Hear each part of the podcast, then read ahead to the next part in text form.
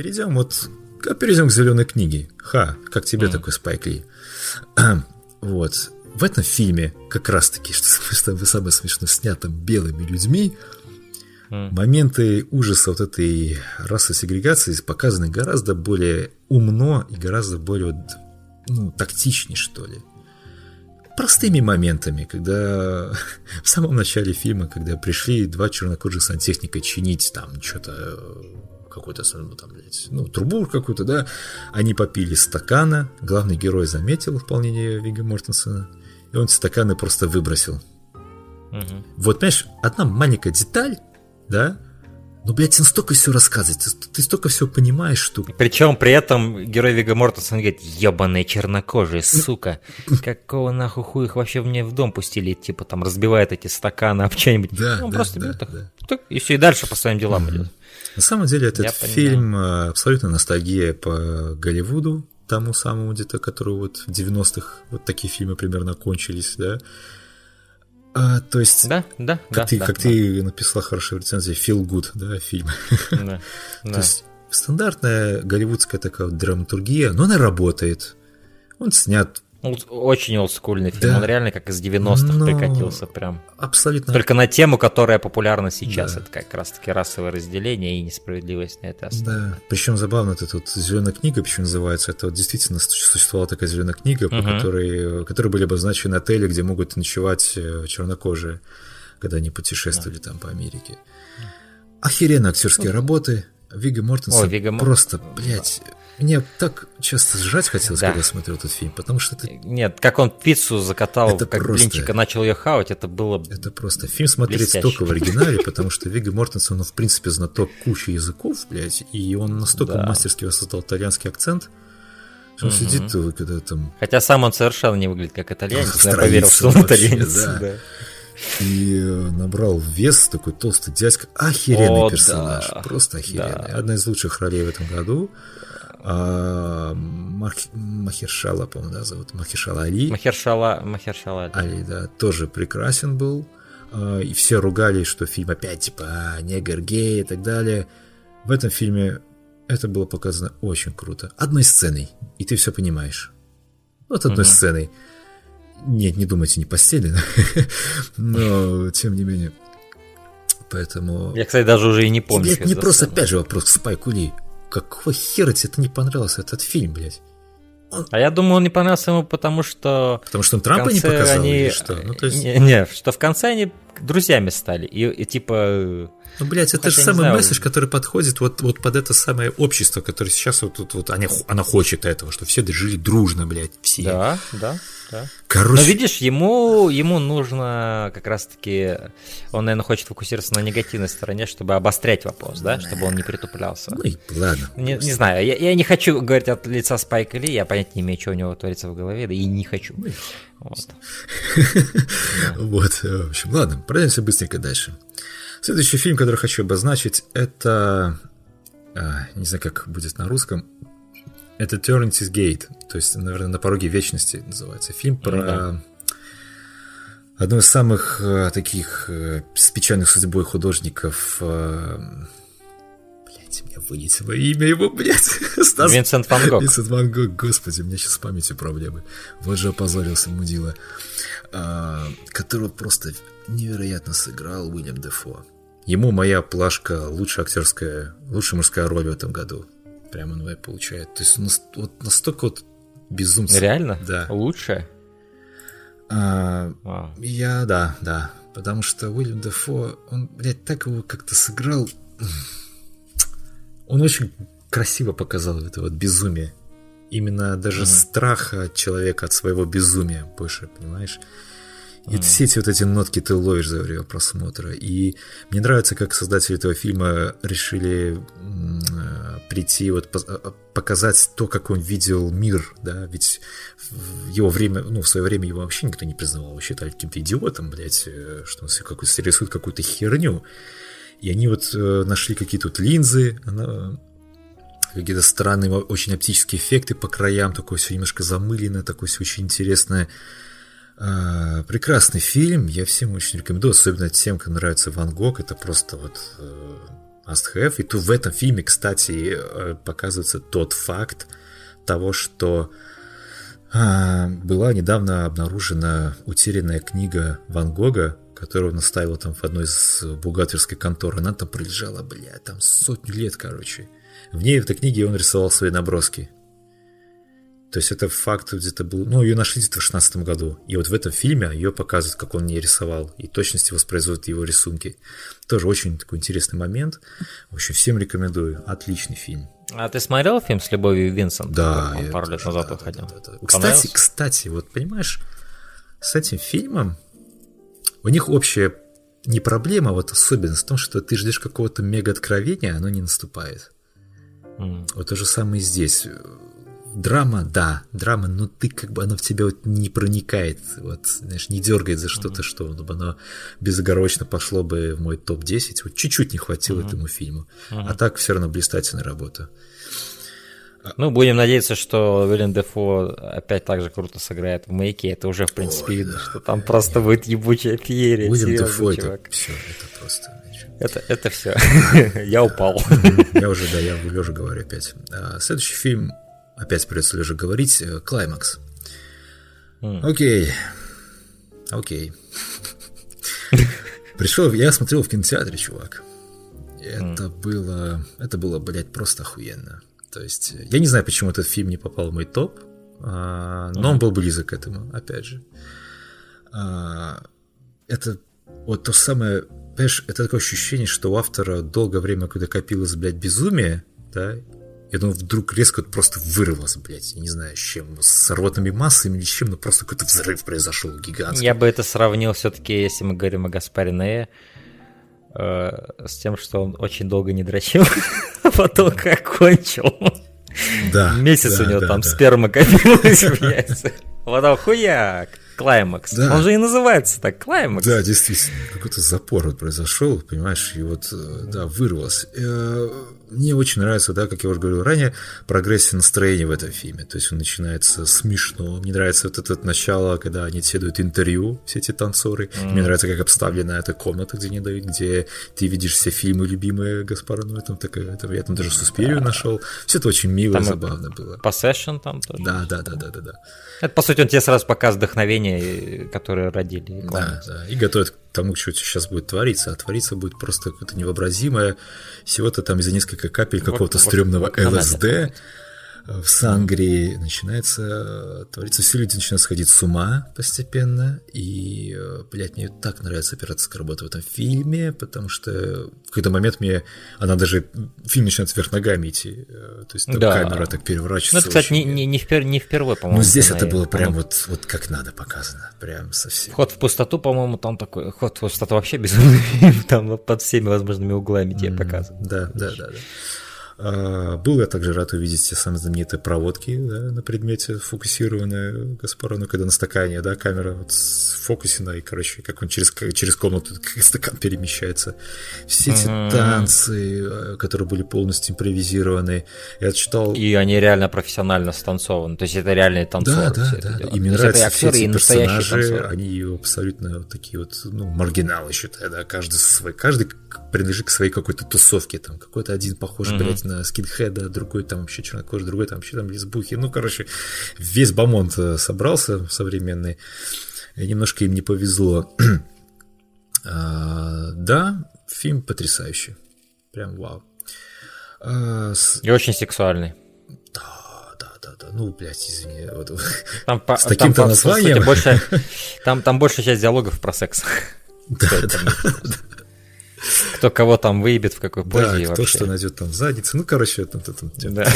причем языком. А, да. а, следующий мой фильм, который хочу обозначить, это «Мул», как ни странно, но, да, Клинт Иствуд, бля, ребята, Клинт Иствуд, свои 89, по-моему, он продолжает снимать кино, такое ощущение, что он будет жить вечно, мы его все этого хотим, Клинт, блядь, держись, пожалуйста. И он играет... Как думаешь, сколько ему осталось? Я не хочу, вот думаю, давай не будем говорить. Я не хочу быть пророческим в этом плане, потому что... Да. Но в этом фильме он все равно такой немножко... Он, конечно, охуеть как постарел, потому что его не было на экране давно очень, и тут он опять выходит, э, ну, он почти каждый год снимал фильмы, и тут он выходит в главные роли старика. И все, конечно, ждут опять того же самого эффекта, как Гран Тарина, и трейлер mm. к тому располагал, но нет, нет, фильм... Mm-hmm как раз-таки это самая тоска по тому Голливуду, который был 90-е. Там даже шрифты, блядь, финальные такие же самые, вот как, вот как, как в непрощенном практически. Тоже такой элемент ностальгии был своеобразный. Погоди, вот скажи мне, непрощенный разве это не 85-й или 86-й год? Ну, 90 так, да, где-то так, начало 90-х. Не, по-моему, даже середина, может, 95-й. Не помню. Знает, не помню, Стас. Но, по-моему, это 90 это уже такое... Угу. А, вот, что об этом фильме можно сказать? В фильме отличный юмор.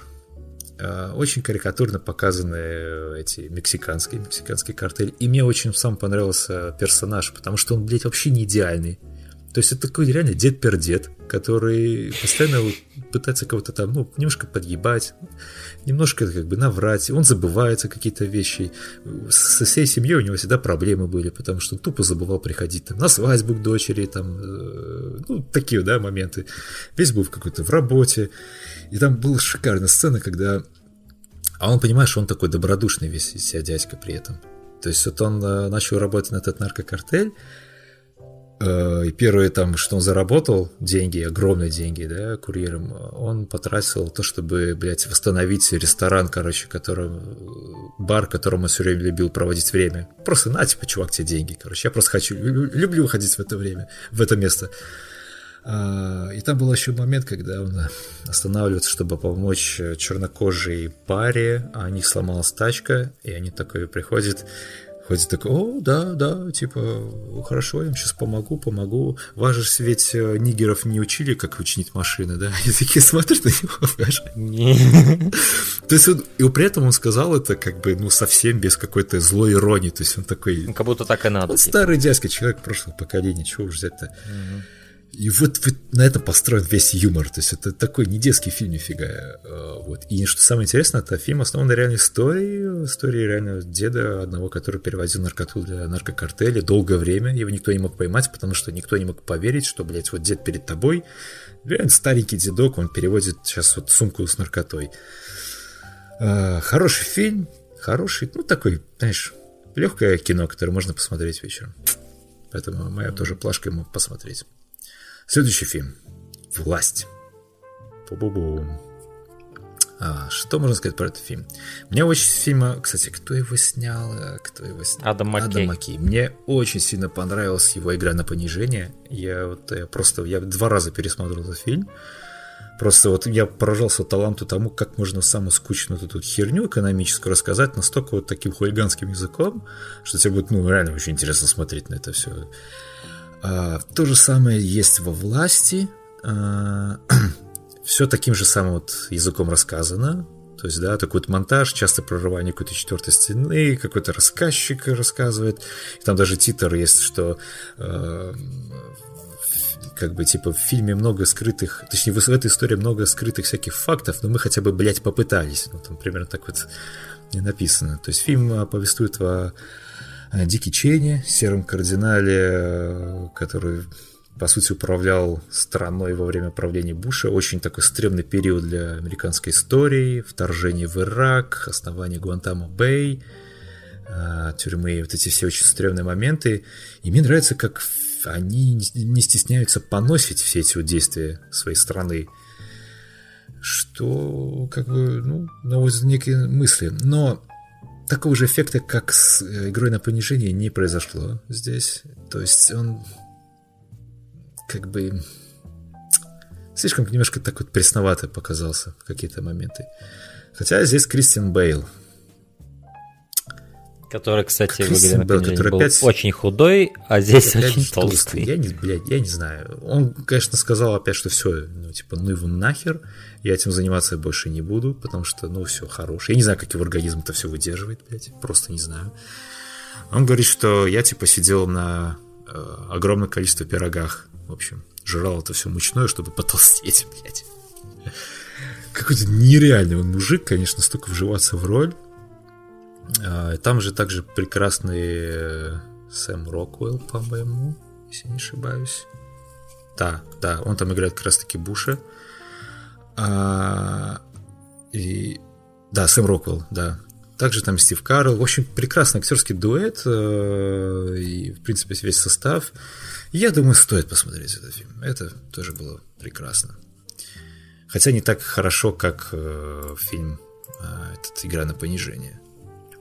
Хочу также отметить First Man э, Домена Шазела. Э, ты смотрел весь его, да? Да, я, я ходил на IMAX. А, вот, да. Я очень скептически к этому относился, потому что как бы сама история, я такой как бы первый получек на Луну американцы, ты думал, что это будет патриотическое, но браво Домен Шизела, что он вообще пошел мимо этого, а он решил показать именно драму человека, да, которого вот судьба, скажем так, обременила несколько вот этим поступком. А, судьбой, скажем так, в первом вступить на Луну. Давайте не будем сейчас спекулировать на тему, было это, не было, нахер все эти темы, мы смотрим кино. Мне чертовски, во-первых, нравится саундтрек в этом фильме. Особенно заглавная мелодия. А, она, блядь, у нее очень такая клевая прогрессия, она прям аж пробирает тебя. Сцены полета просто здесь сняты фантастические. А вот э, задача была поставлена такова, чтобы показать именно те ощущения, что чувствовали астронавты, блядь, когда они взлетают. И, поверьте, у меня ощущения эти крайне херовые. Я бы не хотел, блядь, взлетать на той ракете, на которой взлетают персонажи этого фильма, потому что там все, блядь, трясется. Сейчас вот произойдет какой-то взрыв, кажется, и, кажется, все нахуй развалится. И э, я не знаю, там людям с клаустрофобией туда вообще не стоит соваться. Ну, саунд-дизайн шикарный. Просто, когда да, начинается, помнишь, вот эти... у них туда неконтролируемое это... вращение, это просто пипец. То есть, когда ракета на их... Это то, ради чего стоит смотреть этот фильм. То есть драма здесь хорошо сделана, Клэр Фой тоже хорошо играет, но... Гослинг, конечно же, отлично играет, но... Да, да. Такая. Но, но, но это не то, ради чего стоит. Это вот, да, полеты да, да. и вот все, что связано с космосом, это было сделано иначе, чем я где-либо это видел. Да, ну... Это вот как, знаете, вот помните, когда в Интерстелларе вот он взлетает, и вот там есть этот э, перспектива камеры с борта вот этого самого, да. дребезжание, вот mm-hmm. это, это вот, вот то, что делает Шаза в этом фильме. Да, это было прекрасно. А, следующий фильм, э, который тоже можно отметить, это «Догмен». А, я так mm-hmm. подозреваю, что это твое главное разочарование, одно из главнейших. Одно из. Одно из, да. я угадал, да. А, я не, опять же, ничего не слышал про этот фильм. Ты мне сказал, посмотри, чувак, это должно быть что-то очень необычное. Я... Матео Гароне. Когда тебе его советовал, я его еще там не посмотрел, но я просто люблю mm-hmm. Матео Гароне. У него есть потрясающий фильм Гаморра и Tale of Tales, замечательный фэнтези-фильм. Yeah. У него не было промахов. И вот с этим фильмом я не считаю, что это промах. Это хороший фильм, но я ожидал гораздо mm-hmm. большего. Суть в чем, что какой-то блядь, какой-то, я не знаю, какая-то дыра, даже городок это сложно назвать, какая-то дыра, блядь, в пустыне. Как-то маленький, да, городишко, в нем э, свирепствует, скажем так, какой-то бугай здоровый, я уже не помню, как зовут этого блядь, злодея. В общем, представьте, что в этом городишке завелся какой-то страшный хулиган, который всем досаждает. То есть на него там пожалуются в полицию, его заберет полиция там на суток 15 примерно, придет этот, этот бугай и набьет морду тому, кто его сдал, и все продолжается заново. И это все... И все продолжается, продолжается. И вот главный герой, он э, как бы, я не знаю, кто он, как не ветеринар, а скорее как бы передержщик собак. Ну, он как бы... Да, он как бы... Он, он собачник, догман, как оно и называется. Ну, да, то, да, есть да, его, то есть ему дают собак, чтобы он за ними ухаживал какое-то время с ними, а чтобы они у него там... Чтобы он их кормил, да, выгуливал. Да, да. Вот. И он очень любит собак. Вот, вот сам фильм я не в восторге, но вот главный герой мне очень нравится. Вот, Бля, вот главный это... герой это, это жемчужина этого фильма. Вот одна из лучших ролей актер. тоже в этом году. Кстати, на Канах, по-моему, он и получил за лучшую мужскую роль. Это да. То есть настолько вот он, блядь, такой блядь, не знаю, как мизинец на твоей руке. То есть, невзрачный, маленький, такой весело пугающийся, неуверенный в себе, ну так клево передал твой персонаж, актер. Вау, клево. И э, мне очень сильно понравился финал в этом фильме. То есть вот какой-то такой безумиями, безнадегой своей, наверное. Не буду говорить, что там происходит. В общем, посмотреть этот фильм. Он, он стоит внимания. Я вот не уверен, как я прочитать могу даже этот финал. Я не уверен, в чем в него закладывается, вот чисто с идейной точки зрения. Знаешь, мне кажется, а, какая-то... Он меня, я растерялся немножко. Какая-то, блядь, усталость, наверное, героя всего этого дерьма, что он пережил. Ну, я имею в виду то, что вокруг происходит того, что вот он делает. Вот это, так скажем, определенная безучастность или как-то похуизм окружающего мира на то, что происходит, да, вот как-то я не уверен, как это стоит прочитать.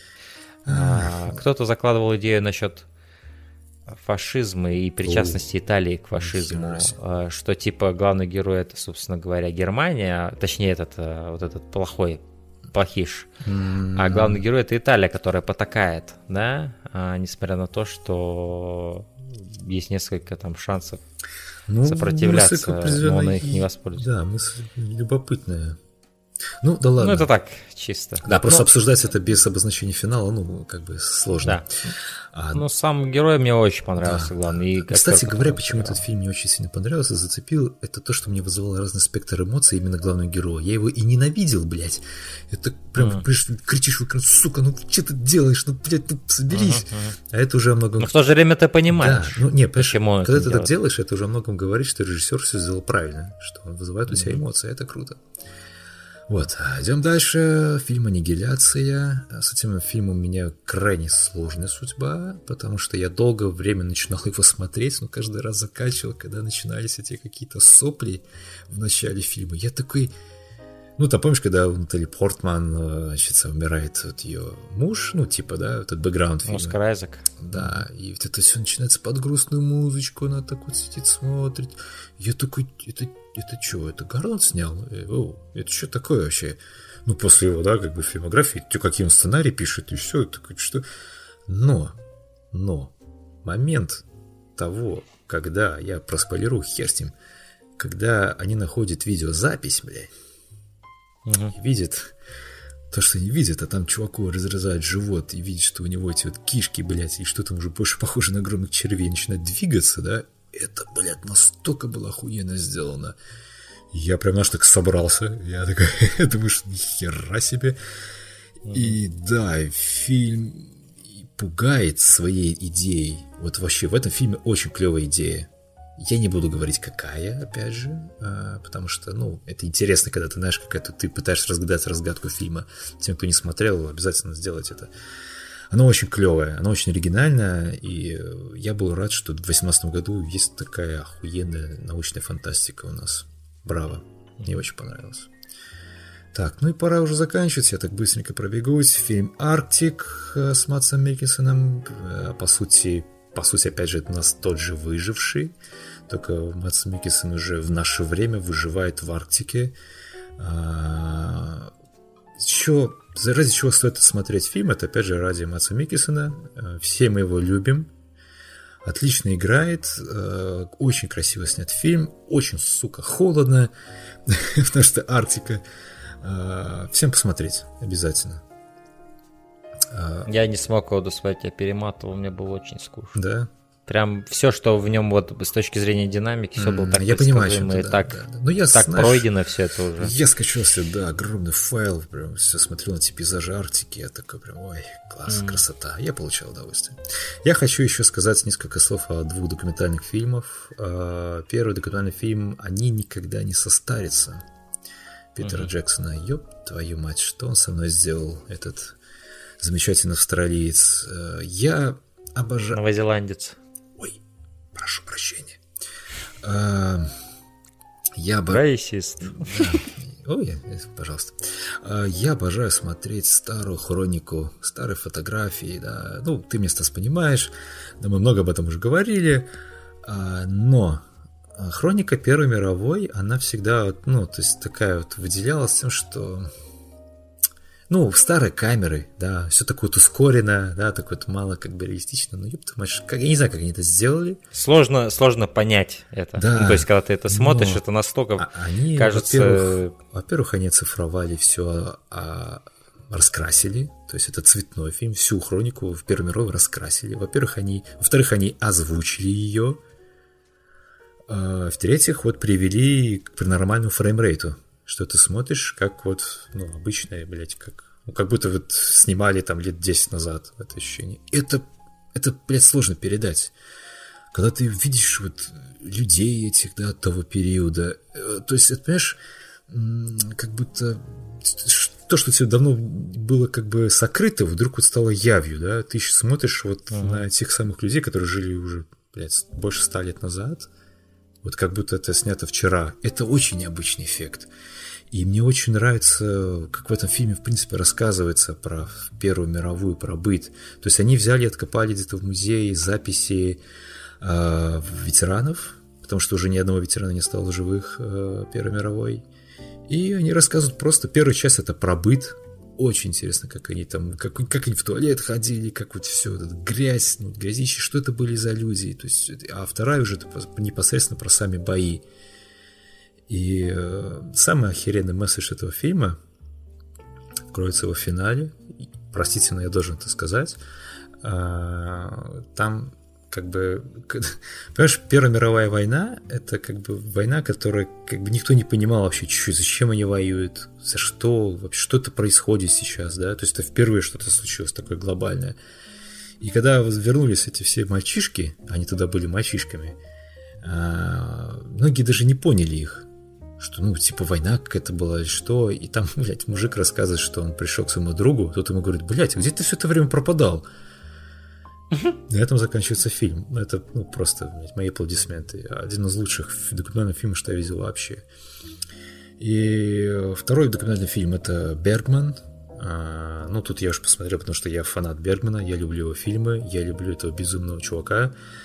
Я читал книгу биографическую, автобиографическую, и тут же обломался, потому что в фильме сказали, что Бергман очень часто выдумывал факты про свою жизнь. И что правда, что неправда, хер повези разбери.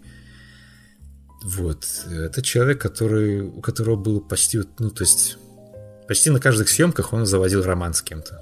У него дети, по-моему, от шести женщин вроде бы, или шесть детей. Короче, ну, очень любвеобильный был человек. И, э, знаешь, вот прочитав его биографию, а, я немного по-другому еще посмотрел на его фильмы, потому что оказалось, что большую часть всех его фильмов, а у него фильмография просто, блядь, гигантская, он снимал именно про себя. То есть, ну, транслируя через каких-то персонажей, но большую часть это его просто пережили какие-то эмоции ранее. А, я думаю, мы когда-нибудь обязательно запишем подкаст про Бергмана. Надо, надо записать. Несомненно, Потому да. что я обожаю его фильмы. Я, я с радостью. Я обожаю, как он, блядь, закрадывался в душу, блядь, тебе и этих хоть персонажей тончайшим образом показывал безумие. И в этом фильме все, все очевидцы, кто с ним работал, рассказывают про его, в общем, не самые лучшие стороны они были, потому что он был заносчив, он был достаточно требователен, какие-то моменты, знаешь, там э, ходил просто, орал там на всех, короче. Ну, то есть, очень такой необычный человек был. А, который прожил, блядь, 89 лет. В 2007 году он умер аж. Это прям... В каком? В 2007. Охренеть. Да, да, да, да. Это я дико рад, что появился наконец документальный фильм хороший про Бергман, потому что есть еще один, я не помню, как называется, но он такой себе, не очень. А вот здесь прям вообще и заключает всю мою, наверное, уже так, подборку фильмов э, документальный фильм про Робина Уильямса. Я его посмотрел буквально вот там поза-позавчера, неожиданно. И это просто, вот, как ты говоришь, feel good. Да? Э, ага. Это, блядь, просто можно пустить слезу даже в подконец, потому что какого человека мы потеряли, и то, что человек Робин Уильямс э, понимал, что у него болезнь Альцгеймера, и от него ничего не зависит, да, что болезнь будет прогрессировать, и это, наверное, самое... Я не знал этого, кстати. Вот, и он впал от этого еще сильнейшую депрессию, за которую покончил с собой, и это, блядь, понимаешь, насколько это осознать тот факт, что твой мозг начинает тебя обманывать, и ты начнешь просто тупеть, и ты сам этого не поймешь. Uh-huh. Это страшно. И, uh-huh. блядь, спасибо Робину Уильямсу за его прекрасную роль, за его шут. Понимаете, этот фильм и грустный, и смешной, потому что смешной, потому что и куча выступлений его показывается, да, куча крутых шуток он там успевает даже говорить. То есть есть где даже посмеяться. Ну, может, он как, как комик первоначально себя да, позиционировал. И да, это тяжелая потеря. Спасибо ему за его роли. Прям очень круто. А, еще, господа, я забыл рассказать о своем главном разочаровании 2018 года. Это высшее общество. А, фильм, который я очень... Кафе Society? High Life. Это же, по-моему... High Life. А, High Life. Угу. Да, ты понимаешь теперь, о чем я говорю, да, про разочарование. Да, да. Потому что этот фильм, во-первых, Клэр Дени, а это как бы, ну, это Клэр Дени, это живой классик, по сути, уже. А, там был Роберт Паттинсон, я такой сразу, вау, научная фантастика, Клэр Дени, Роберт Паттинсон, ёпта мой. Трейлер был просто фантастический какой-то. Джульет Бинош, Мия Год. Да, да, просто состав. великолепно. И ну, конечно, надо было понимать, что это фильм Клэр Дени, и не надо ждать от него чего-то, ну, стандартного и понятного, да, что будет сложное кино. Но фильм меня крайне разочаровал тем, что он берет какие-то идеи, и вот эти идеи, они вращаются вот как планеты в этом космосе, но они как-то вот не соприкасаются между собой и все в финале как-то скатывается в какую-то трубу, и ты не остаешься с этим фильмом после просмотра. И это было, блядь, главное разочарование. Несмотря на то, что он снят красиво, у него очень такая густая атмосфера, тяжелая. А, этот фильм про, ну, как сказать, заключенных, над которыми поставили эксперимент, отправить их, как я понял, к черной дыре. И попутно вот в одной из таких вот кораблей, а там корабль просто такая, блядь, коробка, Одна Такой из... что бюджетный sci-fi Да, одна заключенная делает свои эксперименты. Она там бывшим доктор, и она проводит эксперименты по воссозданию жизни, потому что все это время как бы невозможно было забеременеть, как я понял, в космосе, что-то такое. Да, да, да, да, да, да.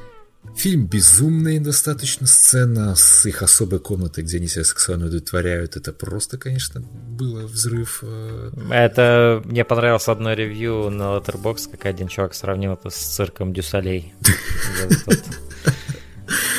Да, возможно. Я, я как бы, да, порекомендовать фильм этот, я не знаю, вряд ли, но во время... Ну, зал был полупустой, я ходил в кино и все время слышал, блядь, как это можно снимать? Как такое можно снимать?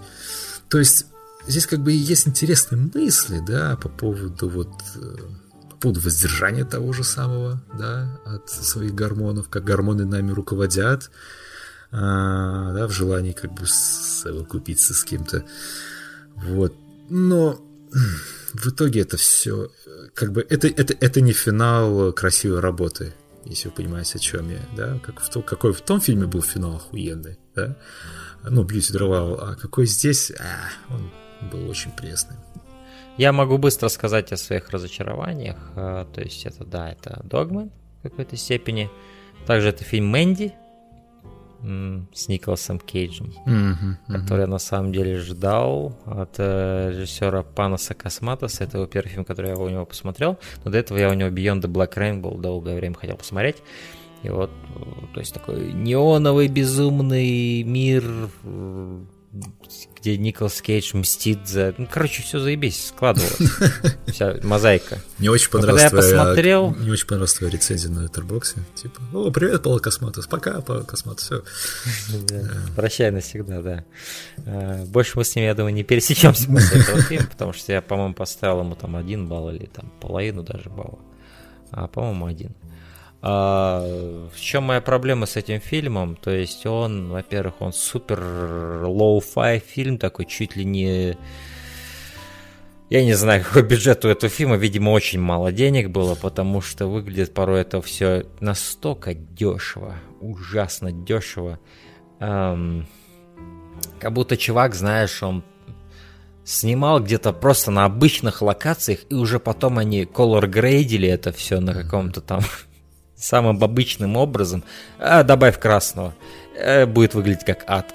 Просто обычный планшет, а, добавь красного. Тем не менее, об этом а... фильме много писали, много отмечали, типа «Возвращение Николаса Кейджа». Да, ну, да, такое. его все любят, этот фильм, поверь мне, все его любят, кроме меня. Я его не, не выношу, этот фильм. Во-первых, он очень затянутый, то есть если у Рефна затянутые сцены, на них просто интересно смотреть, потому что они виртуозно визуально сделаны, да, и в них есть как и саундтрек там шикарный, и все такое. Ну, здесь, кстати, саундтрек тоже клевый, Йохан Йоханссон, по-моему, его последняя работа, замечательный замечательный композитор, который ушел из жизни, к сожалению, mm-hmm. совершенно совсем недавно. Э, композитор Сикарио, если кто не знает, кто такой Йохан Йоханссон. И композитор, кстати, другого фильма Вильнева. Этот, э, Прибытие. Как он называется? Прибытие, да. А, замечательный композитор, и здесь вот у него, кстати, саундтрек, такое, такое ощущение, мне, он же для Blade Runner тоже писал какое-то время, а потом они раз, это, разошлись во мнениях, и тут э, Циммер подтянул. У меня такое ощущение, что этот саундтрек он как раз взял mm-hmm. просто Blade Runner, который писал, и чуть-чуть изменил его, и вот, пожалуйста. Потому что он реально звучит как Blade Runner, но такой другой Blade Runner немножко. Эм, такой sci-fi электро саундтрек. А, и, да, то есть тут, я не знаю, то есть экшн-сцены, они плохо сделаны, они просто, просто плохо сделаны. То есть я понимаю, что это такой наклон на трэш, но трэш тоже надо уметь делать. Трэш это ведь не плохо. Трэш это безумно, порой там не соприкасаясь с реальностью, но фаново это должно быть, интересно. Понятно, что там куча крови, все такое, но это так скучно, такие скучные здесь экшн-сцены. И даже Николас Кейдж, вот я его в других фильмах когда видел безумным, и вот безумие оно лучше транслировалось, чем в этом фильме. Вот он вроде здесь глотку рвет, он весь такой безумный, но это как вот... Это его, как будто его неправильно просто сняли на камеру, вот неправильно использовали Николаса Кейджа. Вроде он все сам правильно делал, но его неправильно использовали. А, и этот фильм просто мне показался ужасно унылым. А, то есть при всей его безумности, это вот такой фильм, как будто вот надрывается, у нас тут безумие, а я смотрю, и не транслируется его безумие этого фильма. Мне просто было очень скучно. А, то есть, что забавно, в первой половине фильма не происходит никакого насилия, да, но эта половина мне больше понравилась, чем так, когда происходит насилие, потому что само насилие сделано из рук вон плохо. Просто из рук вон mm-hmm. плохо оно сделано. Оно сделано, как будто это студенты какие-то снимали. Вот. И э, персонажи, злодеи неинтересны они здесь. Здесь вообще ничего, не, ничего нет интересного. То есть вот первая половина еще была забавная, потому что она была такая вроде как идеализированная, что все хорошо, Николас Кейдж, у него такая замечательная жена, и все у них замечательно. При этом они живут в этом каком-то полукошмарном мире непонятном. Что-то было в этом прикольное. Красивая. Актриса красивая, да. А потом а потом типа безумие начинается. Mm-hmm. И вот здесь меня фильм окончательно потерял, потому что все это сделано уныло, плохо, неправильно снято и все такое. Единственное, что мне понравилось, это когда в момент казни его девушки, точнее сразу после него, когда он освобождается наконец от э, ключ-проволоки. Ты же смотрел, да, Мэнди? Нет. А, ты не смотрел. Я ну, там есть, короче, сцена... такой, О, не, ну, но, короче... Ну, трейлер отпугнул. Ты будешь его смотреть? Не знаю. Ты будешь его смотреть? Ну, ну, короче, там суть в том, что ну, это, в принципе, известно, что жена погибает, и он за нее мстит. Mm-hmm. Отморозком таким в каких-то БДСМ костюмах а, из Мэд Макса 2, как будто они сбежали, помнишь, там БДСМщики такие на мотоциклах были, как будто они прямиком оттуда. А, вот. И как бы... и вот есть этот момент, когда вот они уже уехали, они ее то ли изнасиловали, то ли просто ее убили, а он остался весь в крови, он освобождается из колючей проволоки, его ею связывали, потому что и он приходит к себе домой обратно. А у них во дворе это все произошло. Типа просто люди нагрянули, убили ее и ушли, короче. И он возвращается домой и как бы садится на диван, и там идет какое-то смешное шоу какое-то мультяшное или что-то такое. Uh-huh, uh-huh. То есть вот он тут сидит в, один, в одних трусах, у него, значит, майка вся в крови, у него только что жену убили, а по телеку идет какая-то, ну, просто обычная программка. И мне понравился этот контраст реальности вот этой, что что бы в твоей жизни не произошло, миру насрать. По телеку все так же будут идти эти мультики там какие-то или еще что-то, да? Угу. Потому что у меня в реальной жизни, в каждой, я думаю, такое было, э, когда у тебя что-то происходит в жизни, а ты, например, сидишь перед телевизором, и ты вот пялишься, и ты по-другому воспринимаешь это. Ну, то есть, я, имею, я не знаю, как это объяснить, угу, но угу.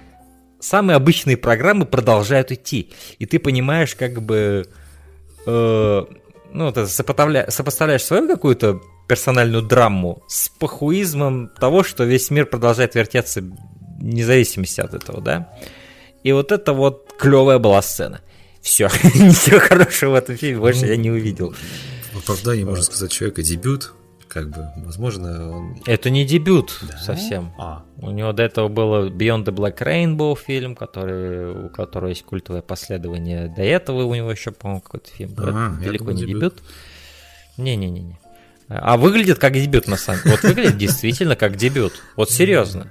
И вот в этом, наверное, моя претензия, что чувак уже вроде не первый фильм, и у него даже культовое последование есть у этого режиссера, а выглядит-то все как будто денег вообще нет, и просто Николас Кейдж его друг помог ему снять этот фильм на рекордный маленький бюджет. Не знаю, а, как бы видишь, то есть не обязательно же ведь много денег, чтобы снять хороший фильм. Но этот фильм замахивается туда, где нужны он деньги. просто не может ничего uh-huh. показать. Да, туда, где нужны деньги. И вот он просто дилетантская работа это выглядит. То есть, если бы мне этот фильм просто показали вместо в меня контекста, что это Панос Косматос, культовый режиссер, я просто посмотрел, подумал, какой-то друг Николаса Кейджа, видимо, хочет стать режиссером, вот он ему помог сделать этот фильм. Mm-hmm. Без романтики mm-hmm. какой-то, ребят. Вот вам правда, как я это вижу. Все. А, да, ну, это, наверное, мое главное было разочарование, оно было таким, расколошматило мое сердце, потому что я думал, что это будет что-то заебательское, и причем столько было позитивных рецензий от разных издательств. А, но как-то вот все не сложилось совершенно у меня с этим фильмом. А, да, то есть я не знаю, стоит ли и дальше растягивать. У меня есть, конечно, много фильмов, про которые я мог поговорить. Да, то есть я, и один из десяти у меня есть фильмы, и 4 из 10, которые не вошли в тридцатку, э, точнее 4 из 5 и 1 из 5, да, я же в 5 сейчас. А, ну, в общем, да, вот фильм Коинов меня разочаровал, новый баллада Бахс. Я таки не добрался до него.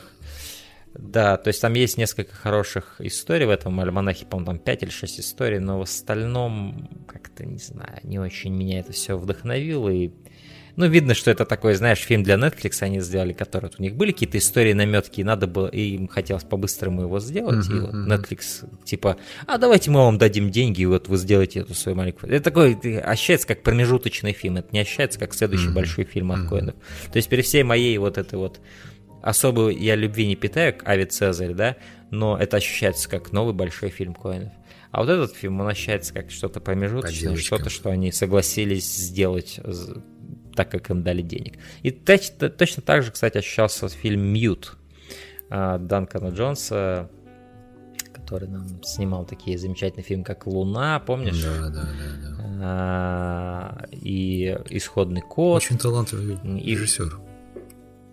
Сын этого, угу. Дэвида Боуи, если кто не знает. Да. А, вот. А, Warcraft, его, кстати, мне тоже нравится, потому что там интересная работа со специальными эффектами как минимум. А вот фильм Мьют, который ему дали, опять же, Netflix деньги, вот он ощущается как вот, знаешь, такое, что типа, я сниму фильм... То есть, по сути, он снял фильм, на который никакая нормальная студия бы ему денег не дала. А, и часто, да, мы думаем, что вот Голливуд, они все расчетливые, но иногда режиссеру не стоит давать денег, потому что его идея просто не очень хороша. И вот это вот случай с Мьют. То есть это такой персональный фильм, он посвятил его своему, собственно говоря, отцу Дэвиду Боуи, да. Это очень такой персональный фильм, очень такой странный фильм со странными персонажами, но он просто, сука, скучный. Э, sci-fi в нем весь пластмассовый.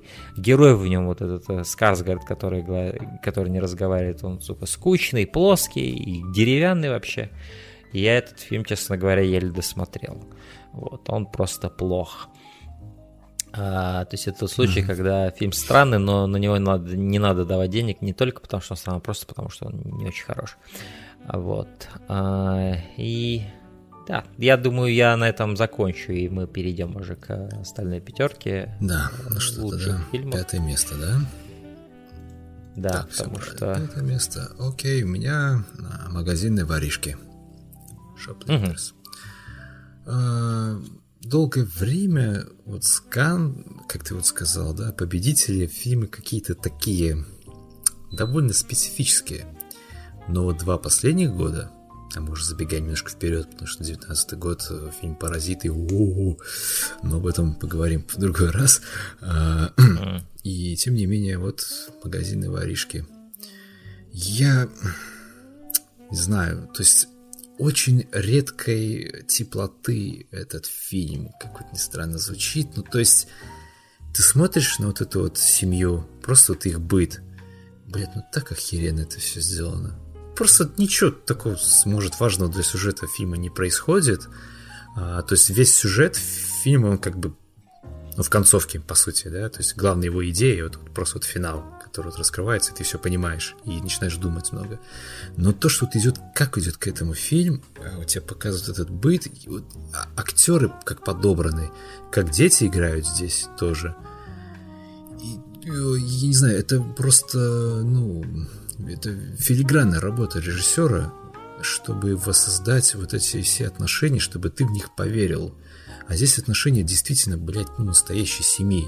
Отец вот, который такой вот, вроде как бы раздолбай, ну, добрый очень такой дядька, да, и они там часто прикалываются друг над другом, а, ну, во время своих взаимоотношений, и за ними просто, бля, херенно было наблюдать честно. Помнишь тот момент, когда отец что-то там травмировал руку и типа ему компенсацию выплатили? А сколько выплатили? И насрать, что ему там... А сколько денег дали? Кстати говоря, вот проводя параллель с паразитами, да, что-то тоже угу. такое вообще есть. Да, да, да, да, да. да бедная семья, вот это все. А, угу. Да, и тут, конечно. И мы не будем раскрывать, да, ну, оба фильма, какой да, именно да, элемент да. их объединяет. Но, но, но я имею в виду, что тут есть определенный да, такой твист в этом очень, да, очень, очень интересно исследует институт семьи как таковой э, режиссер. И как я слышал, что в Японии фильм приняли, блядь, с критикой, причем такой серьезный, потому что, ну, в Японии все-таки традиции, да, чтят. Как бы это не то, что мы там э, вонючие европейцы. Там это все серьезно, а тут замахнулся режиссер на самое святое, да, это семейная ценность и так далее. И опять очень тяжело говорить о фильме, не хочется раскрывать, главное его соль, да. а, поэтому просто опустим, ребят, просто, вот, правда, посмотрите этот фильм обязательно, а, вы получите вот действительно неописуемое удовольствие и очень много вынесете с собой в своих мыслях после просмотра и начнете думать, а что плохо, что плохо, а что хорошо. Действительно, серая какая-то масса, и непонятно, что черное, что белое.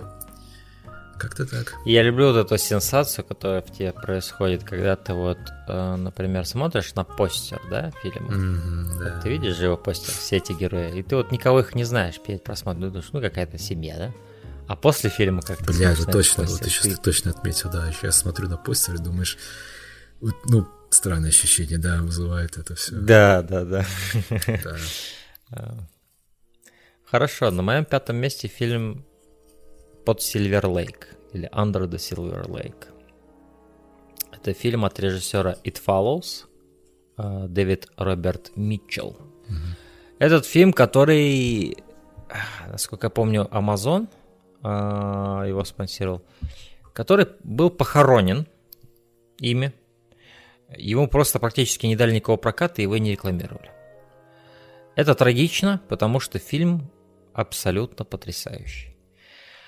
А, и вот тут как вот ты суспеешь, с чего бы, блядь, начать?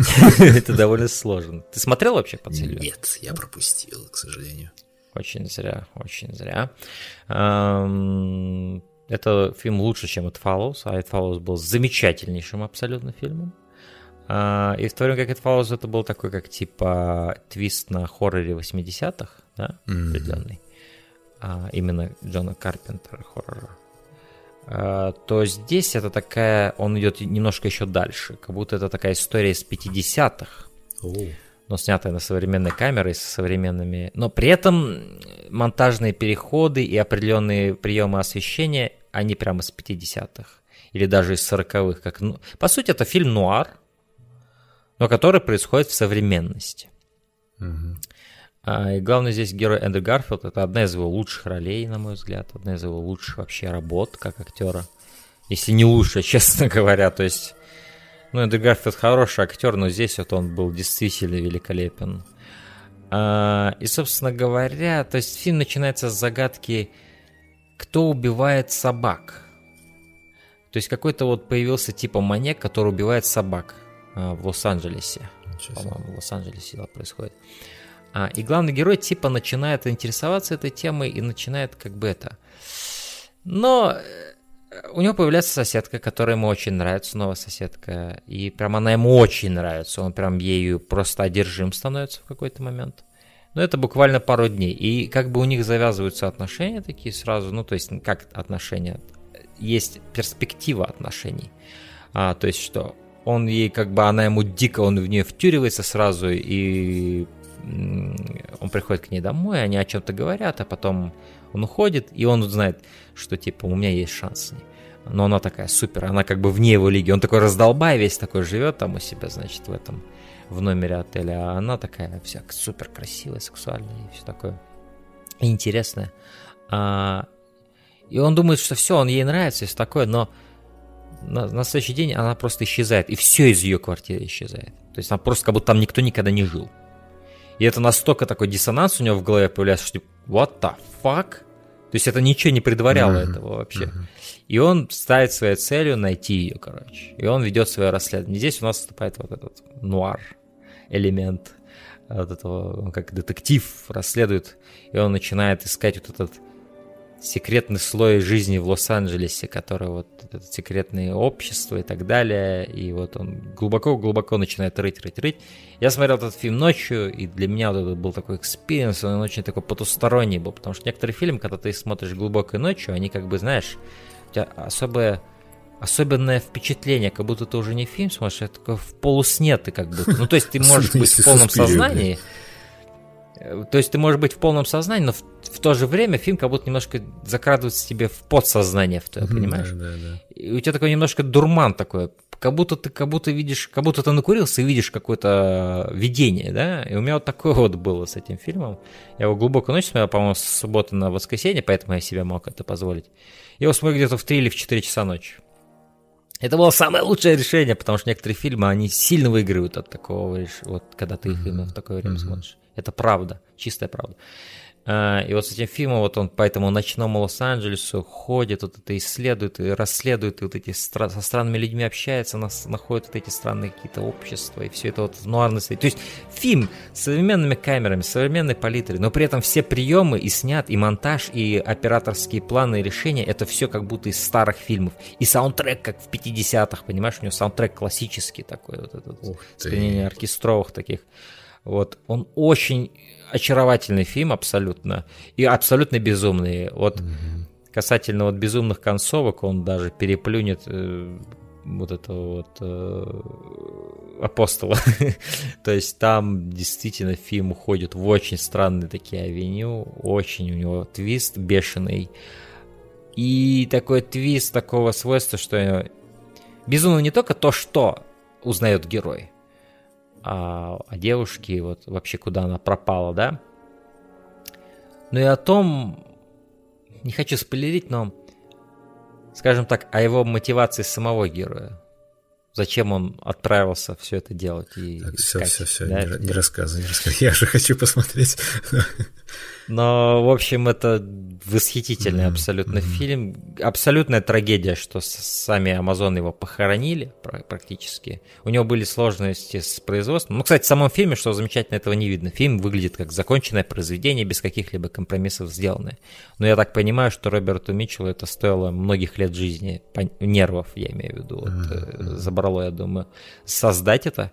Но это абсолютно уникальное кино, абсолютно уникальное кино. Ничего похожего в этом году я не видел. А, и оно настолько патентно в своей уверенности того, что оно делает, что ты, ты думаешь, что такой жанр всегда существовал. Ну, то есть, ты как бы видишь его вдохновение, да, опять же, фильмы 50-х, нуары так, и так далее, но в, в своей сути, в своей, вот, в своей личной личности он абсолютно уникален, этот фильм. И вот Дэвид Роберт Митчелл, я не знаю, как след, следующий фильм, как его карьера дальше сложится, потому что этот фильм, походу, никто не смотрел вообще. То есть очень мало людей.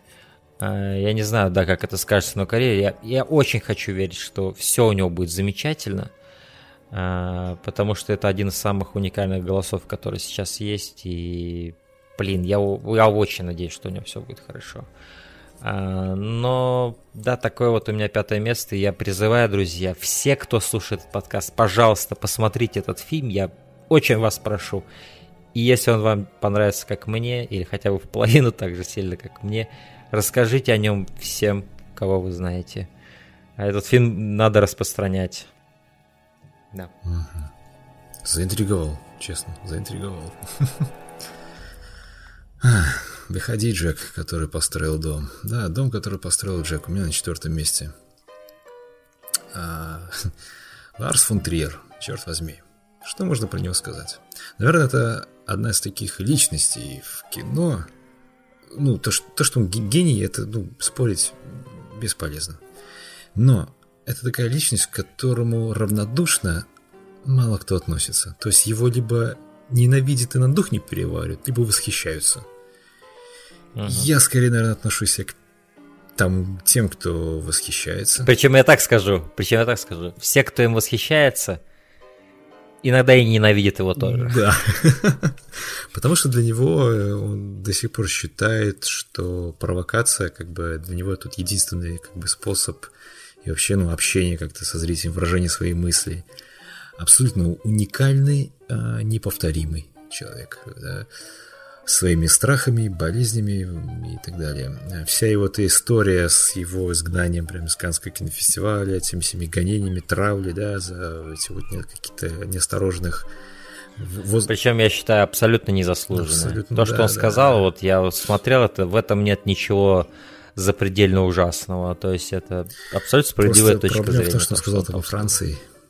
А, а это как бы, ну, извини меня, да, и э, на нем это нам казалось бы, что, да что, Триер, господи, да ему, у него даже на этих, на костяшках пальцев, ну, на, татуировка фак, ну, то есть, типа, ему похуй на все, да, такой, но нет, его потрепало очень сильно, я был очень удивлен, когда вот его, ну, приехал в Канны с нового фильма, как он выглядит, выглядит он сейчас крайне плохо, то есть он такой уже прям старик какой-то стал, да, сунулся немного, сложно ему передвигаться, очень надеемся, что ну, как бы все со здоровьем у него наладится. Он, насколько я знаю, он страшно бухает. Прям страшно да, бухает. Тоже, ну, вообще у него... Я думаю, это его довело больше всего. Да, это крайне сложный период его жизни, и вот этот вот фильм его «Нимфоманка», да, тоже были такие вот, ну, противоречивые, скажем так. Ну, естественно, фильм снятый в кризисе, это тоже такое. Я так скажу, я обожаю их, но, но этот финал, это вот да. второй нимфоманки, вот, это вот как, как будто мне хуем по лицу провели. Знаешь, типа, блядь, чуть ли не мне в лицо нассали прям в конце. То есть мне то есть он мне такой великолепный фильм показывал в конце. Ну-ка, нагнись-ка. И прям мне струю желтенькую мне прям въебало. Я такой, ебать, ты чё ж ты сделал ты со мной, Ларс? Вот так вот это было у меня. Что же можно сказать про дом, который построил Джек? Вообще, я как бы ждал этого фильма именно, знаешь, вот э, возвращение Ларса фон Триера. То есть мне очень было интересно, как-то прогнется ли он, да, под какое-то вот давление общественности, либо же нет. Нет, ни хера не прогнулся. Он пошел, наверное, еще дальше и э, начал говорить о таких вещах, как да, на, пытаться найти вот во всем вот искусство, да, про боль художника, даже, блядь, в маньяке он пытался это разглядеть. Угу. Это очень вызывающе, черт возьми. И самое... Ну, по сути, Джек это и есть Ларс фон Триер. Ну, да, то есть он про себя да, говорит, мне кажется, да, в этом да, фильме. Да. Там есть даже отрезок, где он прямо вставляет куски из своих фильмов предыдущих. Да, да и говорит что-то про автора и там. Да, ты правильно заметил, что это фильм как бы черная комедия дальше, и даже. Mm. И для меня это был определенный сродни социальному эксперименту. Я смотрел этот фильм в кинотеатре, а я насчитал человек 20 где-то ушло причем это были молодые пары, причем эта девушка все время шла впереди парня. То есть это быстрее. То есть по ее инициативе. Он за ней поспевал, да? Да, по, по инициативе девушек, значит, покидали эти пары, э, залы, кино, кинозалы. Ну, как будто, знаешь... И в эти моменты думаешь, как заебись, у меня нет девушки, да? Я бы не ушел, просто извини. Как бы я встретился дома пока. Ну, то есть я был в восторге смотря этот фильм. Во-первых, э, мне очень нравится, когда Ларс фон Триер сочетает вот разные стили съемки. Когда, вот, допустим, одну камеру, да, он снимает такой вот, ну, такое ощущение, что нет какой-то хуевую камеру, да, все такое крупное, дерганное, непонятное, но в момент он вставляет какую-то просто вот э, очень красивую да, камеру. Есть помнишь, когда но, там эти кос... 85% фильма да, сняты да, на ручную да, камеру. Ну, вот когда, помнишь, этих косцов показывал, э, когда косили эти вот траву на закате, там, ну, в лучах солнца. Ну, или, или когда вот это, когда они по, по реке этой, как Да, эта картина воссоздал, да, путешествие, да. да вообще невероятно и, красиво. Вот, они выглядят потрясающе именно на самом контрасте. Стикс, да, по-моему, называется, или что-то такое? Вроде бы, да, да, да. А, о чем, собственно, сам фильм? Я думаю, уже, наверное, многие об этом все знали. Фильм достаточно прогремел, опять же, из-за своей такой вот э, напыщенности насилием. Фильм о молодом инженере-архитекторе, который как бы не состоялся, наверное, как художник, и это его гложет. Человек со своими демонами, опять же, как Ларс фон Триер сам, да, но который внезапно, неожиданно э, нашел удовольствие в убийствах и он начинает, блядь, убивать людей, охотиться, и со временем он просто теряет всякую, как бы, всякий страх, ему просто похер становится. Он знает, что общество, ну, насрать, он даже, помнишь, моменты были, когда он орет, типа, блядь, да, да, помоги этой девушке, помогите, срочно, uh-huh. выбежите кто-нибудь.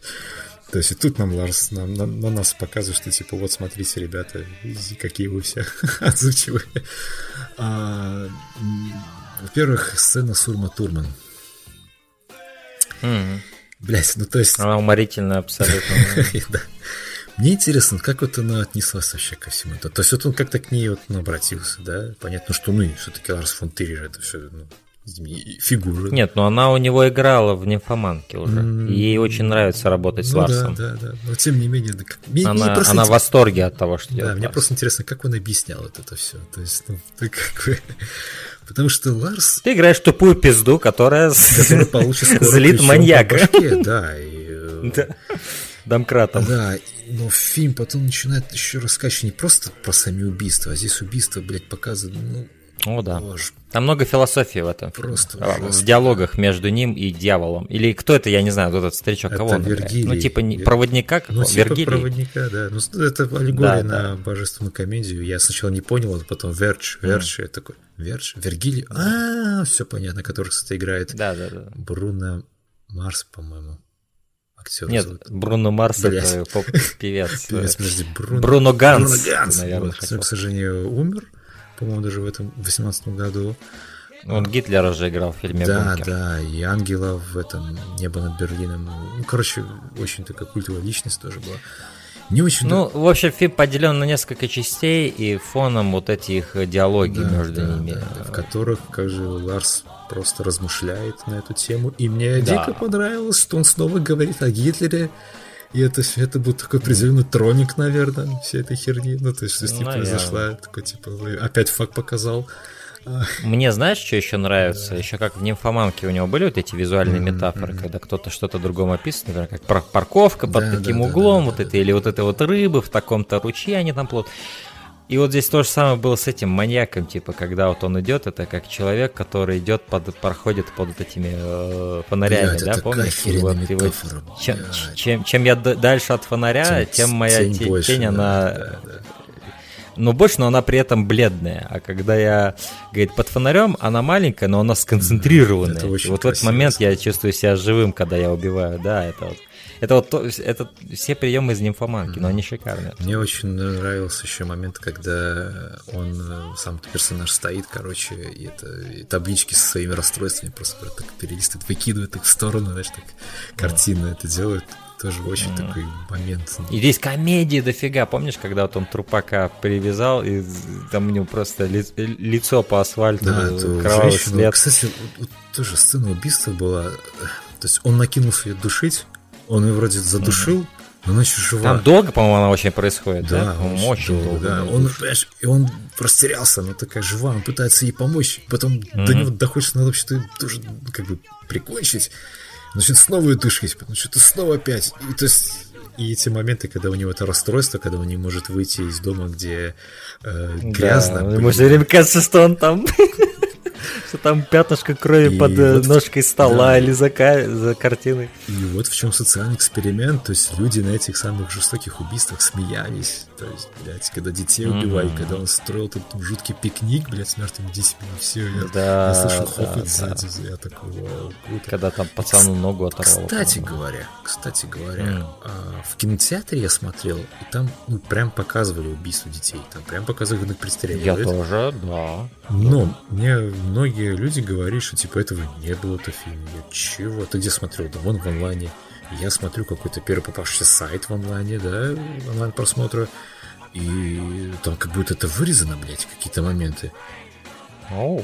Ну, это цензура. Да хер Но знает. мне посчастливилось, я смотрел со всеми этими... Что самое странное, что в интернете, блядь, как-то обрезано, а в кинотеатре, блядь. Да, да, да. Это как-то совсем дико. Это, действи- это, это, это действительно Да. странно. По идее, наоборот должно быть. Э, Фильм великолепен в этом вот своем каком-то, да, философском каком-то большем плане. Ну, исследование такое юмористически Да, то есть это, знаешь, такая адская и, мешанина. и личное. Да, адская мешанина, фильм про маньяка, убийство, жестокость и э, при этом всем размышление о том, что, что такое есть красота, в чем ее найти, да, он даже пытается найти ее в, в Третьем Рейхе, да, во всех этом вот многообразии, но еще фильм охуенный финал, просто охуенный. О, да. О, да. Там вот же просто... Вот эти вот съемки на вот такую говнокамеру, это так реализм это придало, Да, вот это да. погружение в ад. Я прям смотрел, мне немножко даже страшно было, насколько это эффективно было.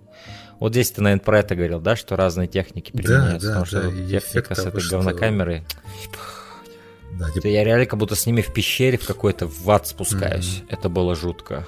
И мне нравился вот этот звук, который он, да, все время слышал вот во время убийства. Сначала ты не понимаешь, что это такое, Мгм, но потом мгм, оказывается, это звук с- из ада доносится, из глубин земли. О, такая идеальная метафора, идея Да, вообще, да. Очень А, круто, я, я так- был в восторге. И мне нравится, что фильм просто обрывается охуенной песни еще. Там Hello, Jack, это вот все. Ну, блядь, короче, Ларс фон Триер молодец. Жалко, конечно, что это его последний большой фильм. Он сказал, что сейчас Он же сказал, что да, дальше будет типа маленький делать короткометражный. Да, а, Ларс, пожалуйста, сними что-нибудь еще такое. Ладно. Да. Anyway, поехали дальше. Вот, кстати, еще один фильм, который, возможно, если бы я его пересмотрел, был бы выше, да. Сейчас вот он у меня в оригинале надо получается на- пересмотреть. Я таки не посмотрел в Да, оригинале. да, да. Потому да. что Мэтт вот сейчас Дилан он у меня на 18 просто- месте, и, возможно, возможно, даже в Да, десятке. Мэтт Дилан просто там фантастический. Мэтт Ди- Да, мы, кстати, ничего не сказали. Мэтт Дилан просто нереально Да, крутой. при том, что он, да, он, он пиздец пропал вообще с экранов. Ну, то есть долго его... не- Я, Я не помню, когда... честно говоря, я никогда его особо не любил. Мне он казался, знаешь, Да. таким... э, знаешь, такой... э, как бы такой...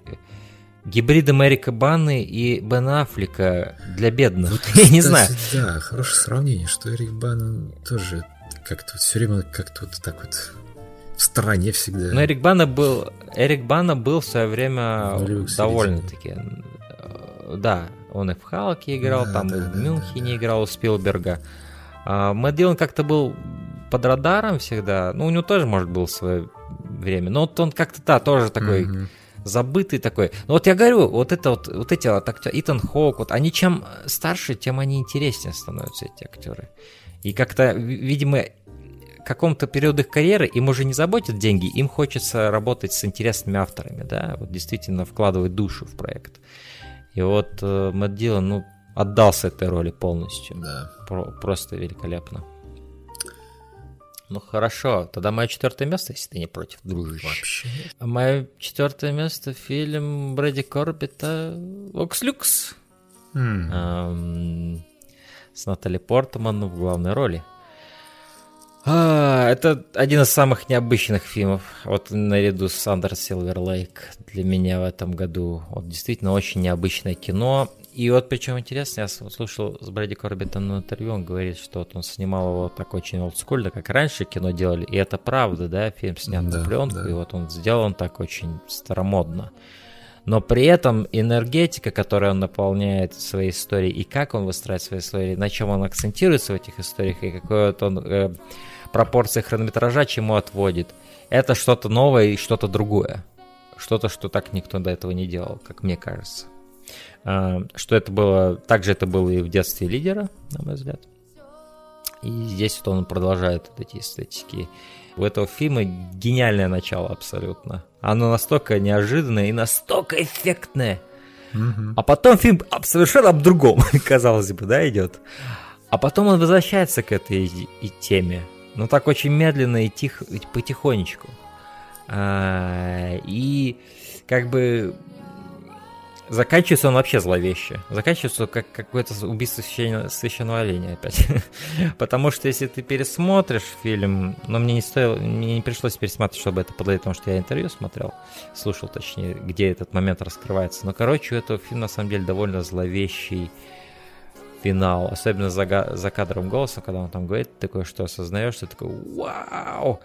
А, и как он а, использует актеров для определенных, чтобы показать поколение людей, как бы сменяющиеся, при этом оставлять тех самых актеров. Вот это сначала я когда смотрел, меня это немножко в ступор ввело, а потом я понял, что он делает. Я так, опа, это очень интересно. Кстати, здесь играет актриса из «Убийства священного оленя», она играет дочку. И, и саму Натали Портман. Точно, я тут где ее видел? Точно. У нее очень интересный подбор ролей. Убийство священного оленя, Вокс замечательно. Карьера хорошо началась. А, посмотрим, сможет ли она дальше ее так продолжить. Но отличный подбор ролей. Очень странные фильмы психологические такие. Но по сути, да, вот показывается история вот этой девочки, которая, собственно говоря, стала... Скажем, я не хочу просто спалить, но она стала популярной на основе кое-чего, на чем, возможно, не стоило становиться популярным. И это преследует ее. Несмотря на то, что ее песни совершенно другом становятся, нежели то, с чего она начинала, да? Я вот сейчас пытаюсь как могу вокруг да около этого выходить, этого трагического события. Но, эм, но это преследует ее всю ее карьеру. Эм, и это очень, во-первых, интересный взгляд просто на поп-звезд, как мне кажется. Потому что и, э, когда Вэдди Корбет делал этот фильм, уже в момент, когда он это делал, уже в процессе, произошла трагедия на концерте Селены Гомес. сколько-то там человек расстреляли, что-то такое. А, я помню. А, да, да, да, на концерте. И опять же на нее взваливалась вся эта ответственность, да, на себя. И он в это время девочку. снимал фильм. Да. Пиздец. И тут, по сути, то же самое. Слушай, судьба такая злая, злодейка та еще. Да, да, да, да. И видишь, тут та же самая идея исследуется. Да, и да, да. что замечательно, когда Брэди Корбит вот в этом фильме, он не склоняет тебя идеологически никуда вообще. Ты просто наблюдаешь за ситуацией, да, и как бы и уже только из интервью я э, как бы понял, что Брэди Корбит как бы на стороне персонажа Натали Портман, на самом деле. На, на стороне того, что она не, не виновата в том, что происходит вокруг ее искусства, да. Потому что это, это несправедливо взваливать на человека, да, из-за того, что он популярен, всю эту ответственность. А, но сама Натали Портман, ее персонаж в этом фильме, он показан, ну, достаточно часто с очень такой плохой и невыгодной стороны, да, а, что можно заподозрить, что как будто режиссер осуждает ее. На самом деле это совершенно не так. И очень интересный взгляд на вообще поп-культуру после миллениума, начала вот нового. А, там есть момент, например, когда говорит, типа, я знаю про тебя такое, я могу это сказать, типа, и да, разрушить такое, она ей говорит, иди рассказывай, всем насрать. И это правда, действительно. То есть мы живем в мире, где всем на все насрать, да. где даже за счет плохого ты наоборот можешь наоборот еще подняться в рейтингах, понимаешь? То есть мы живем в мире вот этой бесконечного потока информации, где столько всего переплетается, что ты никогда не разберешь ложь от правды и наоборот. А, и вот этот ее взгляд, вот этого ее становления, да, то есть она сначала начинает такой певичкой, которую там вот у нее продюсеры появляются, она не знает, что. И вот вы потом через Jump, видимо, это уже Натали Портман, она супер популярна, и как она себя ведет, и как она абсолютно до неузнаваемости изменилась, да. А, и вот эти не знаю, очень ос- особенный фильм, на мой взгляд, с очень особенной структурой. Э, просто, не, не знаю, я, я был пленен этим фильмом абсолютно, когда его смотрел. Он настолько свежий воздух, глоток свежего воздуха этот фильм для меня был, это действительно нечто не похоже. При том, что он эстетиками вроде как оперирует прошлого, да, Брэди Корбит, я бы а, а, идентифицировал это как кино 70-х. А, но в то же время то, что он делает со структурой, с этой формой, это что-то новое. И а, абсолютно новый, опять же, голос, как и Дэвид Роберт Митчелл. И вот эм, я думаю, вот у Бэдди Корбита все будет хорошо, потому что вот у него на втором фильме Натали Портман. Кстати, ему пришлось в очень рекордные строки снимать, потому что у Натали Портман не было так много времени. Он там за какие-то... За 19 дней снял? Что-то такое там безумное какое-то. Какое-то... Это просто безумие. Это просто безумие за так быстро снять такой фильм. Нереально, ну, я не знаю как. у меня не укладывается. Может, он какой-то безумный сцены изначально снял. ее, скажем так, отпустил и стал доснимать. Ну, с ней очень много сцен, это фильм прям очень много. У нас вторая половина фильма. Нет, нет, причем он весь фильм за 19 не снял, или что-то такое. Весь фильм, это просто пиздец.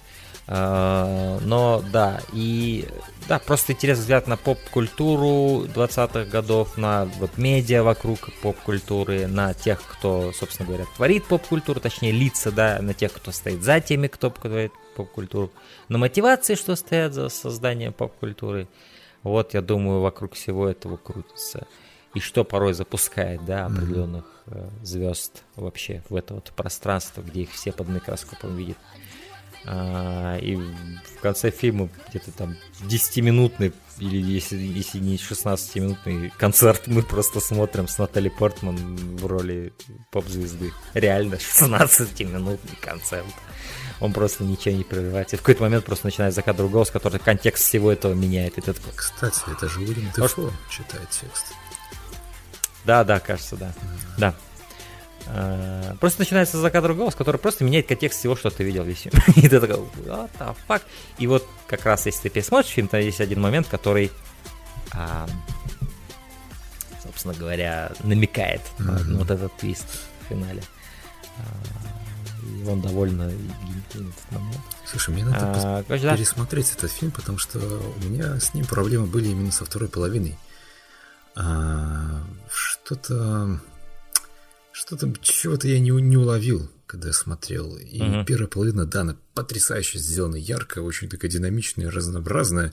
Но втором как-то все это не знаю. Приземленно очень, очень да, приземленно. и ты такой, как, ты, ты, ты как будто, знаешь, тебя кинули в большой огромной комнате, такой ходишь, блядь, где, чё? Ну, это видишь, это видишь, это такая усыпляющая простота, потому что mm-hmm. она как бы тебя успокаивает, она делает так, что ты успокаиваешься, ты как будто она даже тебе, она как будто пытается тебя заставить забыть про первую половину. И ты такой уже спокойный, спокойный, а в конце этот Вильям Дефо тебя раскрывает, и ты такой, ебать. Вот так вот у меня было, не mm-hmm. знаю, я прям в шоке был. И я даже думал максимальную оценку дать, ну, так, ладно, четыре с половиной из пяти, хватит. Хватит, все, Да. Так, ну что, пьедестал, да, пошла тяжелая артиллерия. Третье место. Да. Пылающий. Burning. Угу. Фильм... Опять наш тезис. С чего, блядь, начать? А, южнокорейский триллер, основанный на рассказе японского автора, а, рассказывающий о каком-то таком простом парне, немножко недотепе, который хочет быть писателем, но ему как будто бы вот не хватает какой-то самоуверенности, немножко наглости, да, чтобы быть им. То есть он такой слоняется по миру, работает на стройке, подрабатывает, и в какой-то из дней прекрасных он замечает свою давнюю знакомую детства, подругу детства.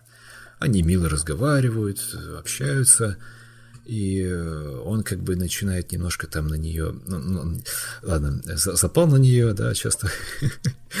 Помнишь ты момент, когда он в квартире там теребонькал у нее да, это да. У меня вот на стриме недавно люди высказали тезис, что во всех хороших корейских фильмах кто-то обязательно должен подрочить хоть раз. Почему бы и нет? И вот мы начали так ну, вспоминать. Бы и, нет? и мы начали вспоминать, и действительно в каждом хорошем корейском фильме кто-то дрочит хоть раз. Ну, пускай дрочит.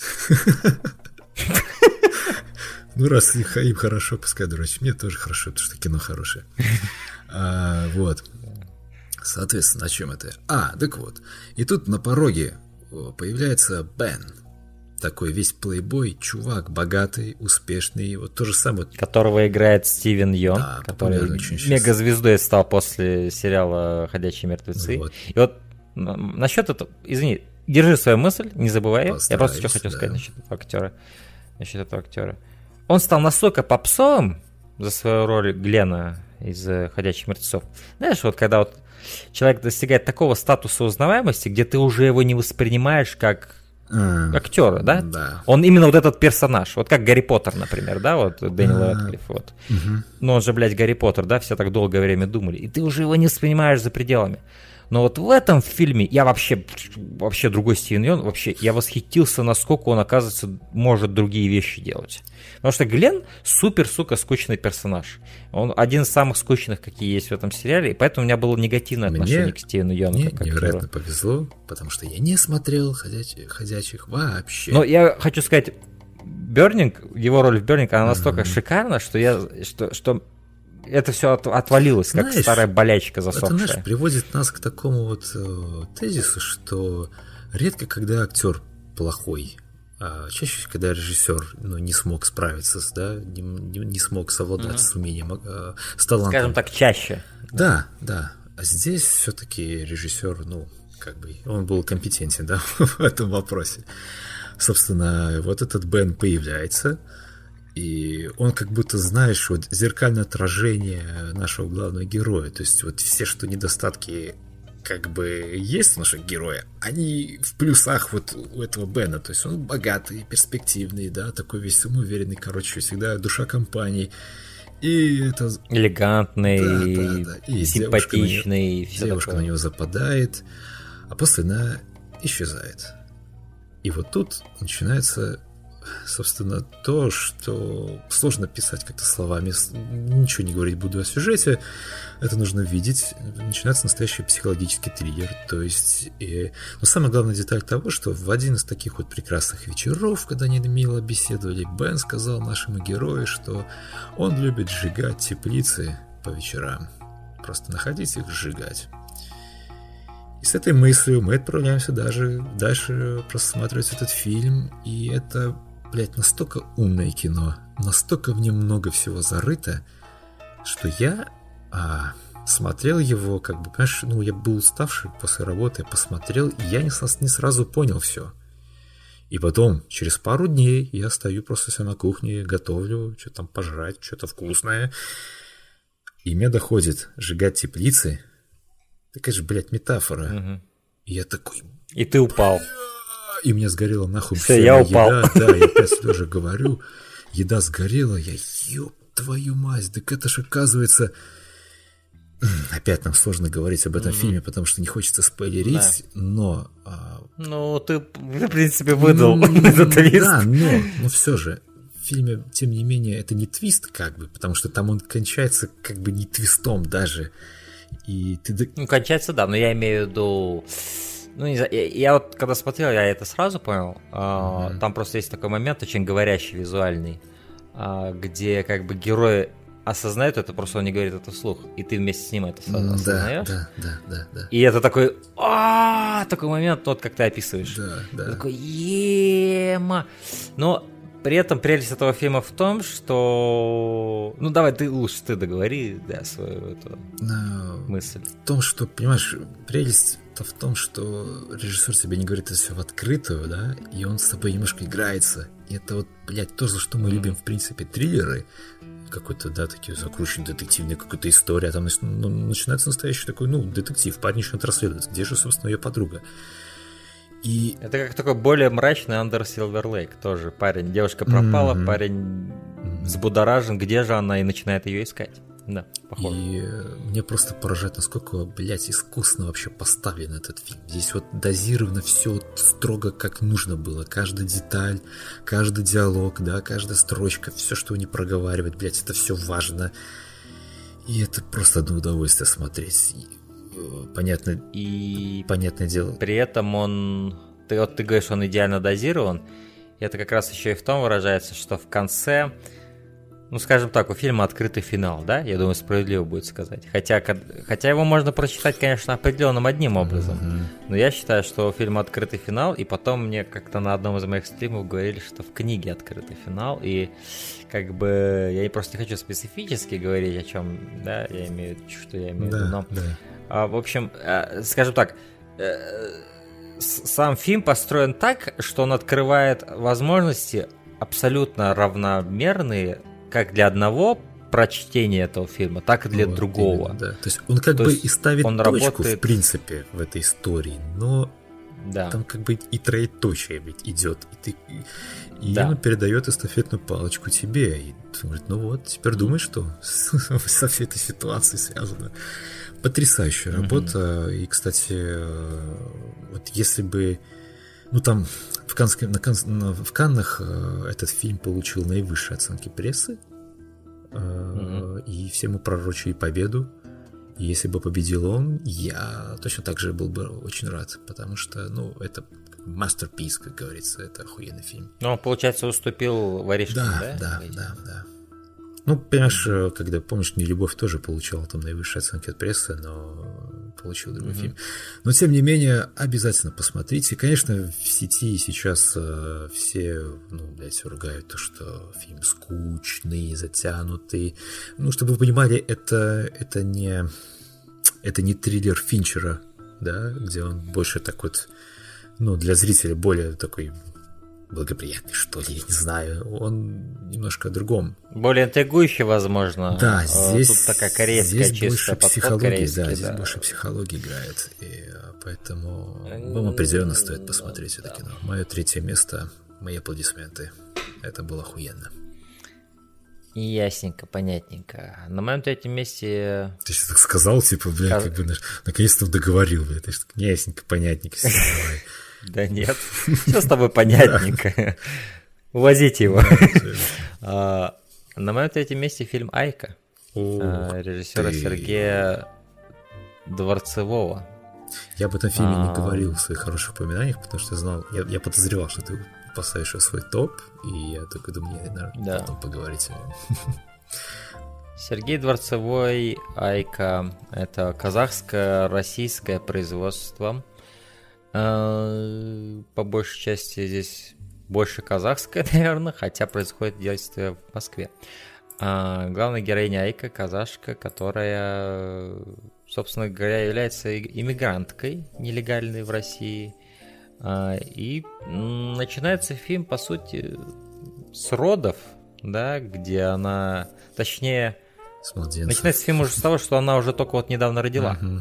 а, и она сбегает из роддома. Это Айка. Ой, да. И куда она сбегает? Вот по этой вот заснеженной, только что после родов, она одевается быстро на скорую. За ней с ручной камерой бегает оператор.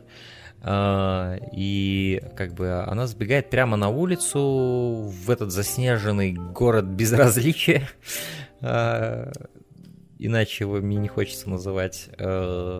И она бежит сразу работать в какой-то, блядь, подземный ебаный цех, где они варят, парят и обдирают куриц.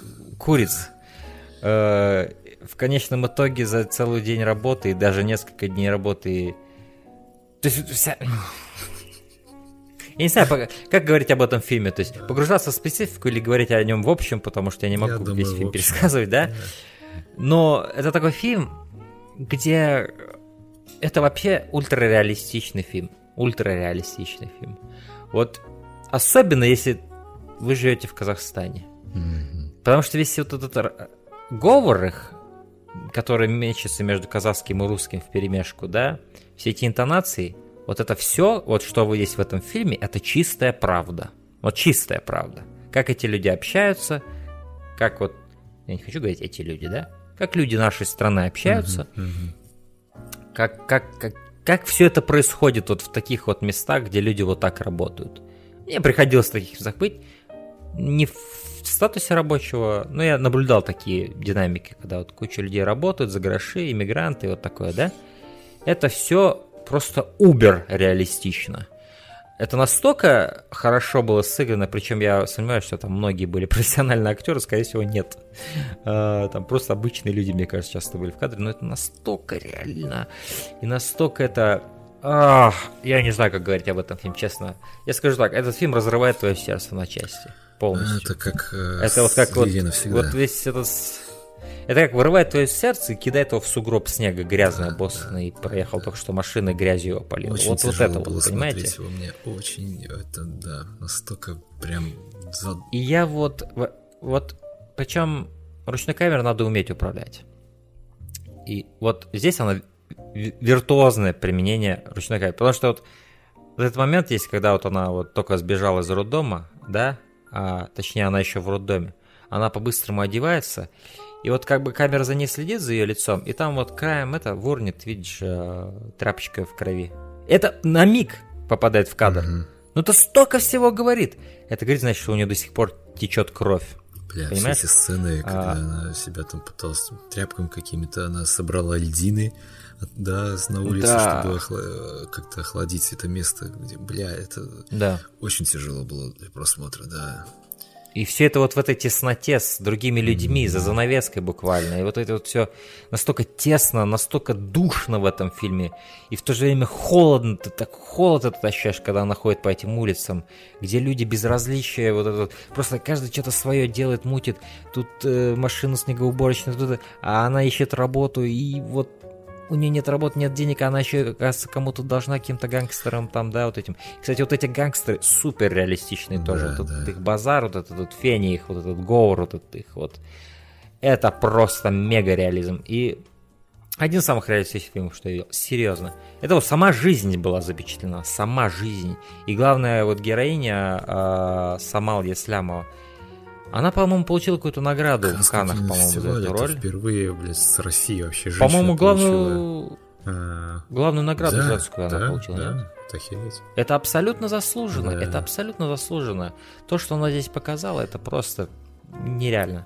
А... Что мне еще самое понравилось в этом да. фильме, это то, что персонаж-то она, ну, она не идеальная, то есть она как-то, ну, из-за своих косяков, грубо говоря, да, то есть она взяла эти деньги, самоуверенно, uh-huh. и так знаешь, что эти бандиты дразнят. Что ты нам, говорит, говорила, что, типа, я возьму деньги, мне будет бизнес, я вам все отдам. Понимаешь, она с сестрой там общается так, ну, довольно жестко, как бы. Вот, и это еще больше добавляет а, живости. Ну, она общается так, я думаю, еще... Она еще, я думаю, так с ней общается, потому что у нее столько проблем да, да, вот да. сейчас, что ей некогда там, знаешь... Угу. Понятно, что по ее вине до сестры докапываются, но ей некогда даже об этом думать. Она настолько... И вот этот фильм, я говорю, он, вот это самый отрезвляющий фильм года, что я видел. Потому что после этого фильма ты понимаешь, господи, я настолько привилегированный, у меня столько, столько всего есть. У меня есть крыша над головой, у меня есть еда, у меня есть спокойствие. Я уверен в завтрашнем дне, да? И, и я не имею права вообще жаловаться ни на что. Потому что есть люди, которые вот так выживают. Потом, они мечутся, они не, не знают через час, что с ними произойдет. А, и вот эти сцены, помнишь, когда она вот э, просто по шансу, по случаю забредает в эту вот клинику для собак. Да, да. А, и там вот это вот ее, значит, э, она моментально идентифицирует, что тоже казашка какая-то там моет полы, да, и спрашивает у нее на этом языке, типа, где здесь можно, где туалет, она ей показывает, и потом она отводит ее к себе в кладовку, а у нее там Сын. сынок, угу. да, и она, вот один из самых гениальнейших моментов фильма, это когда вот эта уборщица у нее спрашивает, что такое, что такое, типа, этот грязный снег, понимаешь? То есть, понимаешь, да, то есть она, не зная русского, там столько работала, да, вот что, ну, да, то есть... Да, да такие вещи, как грязный снег, она не знает. Тут, понимаешь, насколько сложно ей там работать? И притворяться, что она понимает, и что ей там говорят. Насколько надо помню, ребенка-то скрывала, что у нее ребенок-то. Да, да, конечно. Потому что она сначала ей говорит, что типа он больной, болеет, поэтому я его из дома типа это себе взял на работу. Но в какой-то момент ты понимаешь, это и есть их дом, это кладовка, где они живут. То есть это не проговаривается слухом, но ты это понимаешь, что они живут там в этой кладовке. А, и это просто так, мне, это такой виртуозный да, визуальный сторителлинг. Мне и... очень понравился момент, когда она, помнишь, на автомойку пришла и проситься на работу. Естественно, не дали работу, и там какая-то девчонка типа говорит, надо работу, вот приди по этому адресу, эту визитку уезжает. Она такая вдогонку спрашивает, а где это? Где это, да, она не понимает, и она не находит не это место, и это, блядь, так реально, то есть, ну, да. ну, гигантский город, нет, да. это мы сейчас, окей, Google Maps, поехали, да, я знаю, где это. А так, блядь, ну вот огромная Москва, какой-то адрес, там проспект, я пойми кого, да, как, куда идти? Это настолько реально было, ну, прям вообще. Я не знаю, почему этот фильм не попал в мой топ. Возможно, я посчитал, что впечатление... Я не знаю, почему Возможно, я посчитал, что впечатление о нем слишком свежее. Это как-то будет... Я не знаю, то есть, что так произошло. Но ну, я поставил ему максимальные 5 из 5, mm-hmm. я даже не колебался. Я когда посмотрел, для меня был бы, блядь, я не знаю, 4,5 из 5 я бы уже подумал, что я какой-то ебучий сноб, который вообще, которого пора убить и закопать где-нибудь в сугробе каком-то. Да, ну я полностью... Понимаешь, то есть этот фильм, он абсолютно всего заслуживает. Все, что он пытается делать, он делает на 100%. 7 лет в Гениально. был. Это да. 7 да, лет? В производстве был 7 лет. Я не знаю, сколько, конечно, Вау, съемки вот из это составляли, но, в общем, там же... Ну, съемки сняты явно как бы за одну какую-то этот период Наверное, этого вот снежного кто снегопада. знает. Ты это не подделаешь. Ты такой снегопад не подделаешь. Там вся Москва в снегу. Мгм. Просто все в Ну, снег. возможно, деньги И всё в искали, снег. но это все такое тяжело, наверное. Я думаю, да, большая часть времени организация, Мгм. наверное, заняла, да, а потом они уже приступили, уже как бы полностью готовы. Это как вот с Безумным Максом было, его тоже там сколько там, 15 лет он там разрабатывал этот проект или сколько. Естественно, Да, они сняли его там за год. поддерживаю твое как бы, место, да, второе на этот фильм, да, действительно. Третье. Третий, боже я Это сбился третье опять, место. да. Но вот, э, да, ну... Я просто, да, не хочу многие моменты, я хочу, чтобы вы сами их испытали Мгм. в этом фильме. Да, да. А, но тут гораздо больше еще происходит, чем вся эта иммигрантская история. Тут кое-что более глубокое заложено, связанное с роддомом, как, наверное, вы уже поняли. А, То есть это такой Просто поиск э, что-то остатки человечного в самом человеке, как в зрителе, так и в героях, наверное. просто, да, скажу так, испытайте это, посмотрите это, пропустите через себя. Это будет тяжело, это будет сложно, но это стоит того. Мгм. А, и это шедевр, на мой взгляд. Второе место. Второе место. Я забыл, как фильм называется на русском, блядь. Ну, скажи название, я Dragon тебе Across Cons- По-братски. Да. Закатать в асфальт на русском называется. Господи, «Закатать в боже, у асфальт». меня уже память совсем старенький стал. Ах, этот фильм для меня был вообще как таким большой неожиданностью. Я не смотрел фильмы Завера до этого, хотя я знаю, ты мне их постоянно рекомендовал, и я так и не добрался. Я знаю, этот Мгм. фильм ты сильно ждал. А, да. А, Понятное дело, из-за вот этой всей ну, неразберихи с этими датами проката и так далее, этот фильм не попал в твой топ, но я уверен, что он был бы где-то вот примерно в этих местах, первое, второе, третье место. Почему-то мне так Мгм. кажется. А, то есть, что мне нравится в этом фильме? То, что берется какое-то вот клише, как же казалось бы, да, какая-то вот ситуация обычно киношная, и а, рассказывается и показывается, блядь, вообще с другой стороны. Совершенно не так, как мы привыкли. Мгм. Играет Мел Гибсон, играет э, Винс Вон главных ролях. Прекрасный актерский дуэт. И Мела Гибсона увидеть... Мне, мне долгое ощущение даже было видео за время просмотра, что Мел Гибсон играет какого-то русского мужика, честно. Он такой, блядь, усатый, он все время, блядь, такой, знаешь, скептически ко всему относится. Ему все не нравится, он такой, блядь, типа... Чертовые имбецилы. Да, да. То есть... И вот это его гэг с процентами, я на столько-то процентов. Да, да, да, да, да. То есть фильм повествует о двух копах, которых отстранили в результате того, что они применили а, весьма такие, скажем, неправомерные Жесткие действия, меры, да. да, когда мы заключенных, и это, блядь, какой-то мудила заснял на телефон и выложил в интернет, естественно. Не заключенных, а гангстеров. Ну, да, да, гангстеров. там Кто-то это заснял на телефон, выложил в интернет, естественно, подняла шумиха, как сейчас часто бывает. И что, кстати, тоже интересно, что фильм исследует этот момент, да? А, Мгм. Что мы до конца не можем знать, вот кто там лежит сейчас вот э, под ботинком. Вне контекста нам там сейчас показали Да, где-нибудь, да, э, да. утеков Facebook, и все, началась волна Да, и недовольства. э, полицейских отстраняют, и э, один из них, вот, который Мел Гибсон играет, он на- практически же близко к пенсии, в жизни особо ничего не добился. Семья живет просто в отстойном районе, ужасном, где ее дочка постоянно терроризирует там местная гопота, из-за Мгм. придираются к ней из-за расовой какой-то, да, даже этой, ну, вот, в общем, чернокожие там бандюки на нее, короче, постоянно. Ну, Что интересно, да? Да, я поражаюсь, что вот Вот эти вот во время толерантности у нас тут кино, Зайлер да. показывает, как чернокожие э, докапываются до белого. Да, да, да, да. И мне нравится, мне нравится, безумно нравятся диалоги, как написан этот фильм.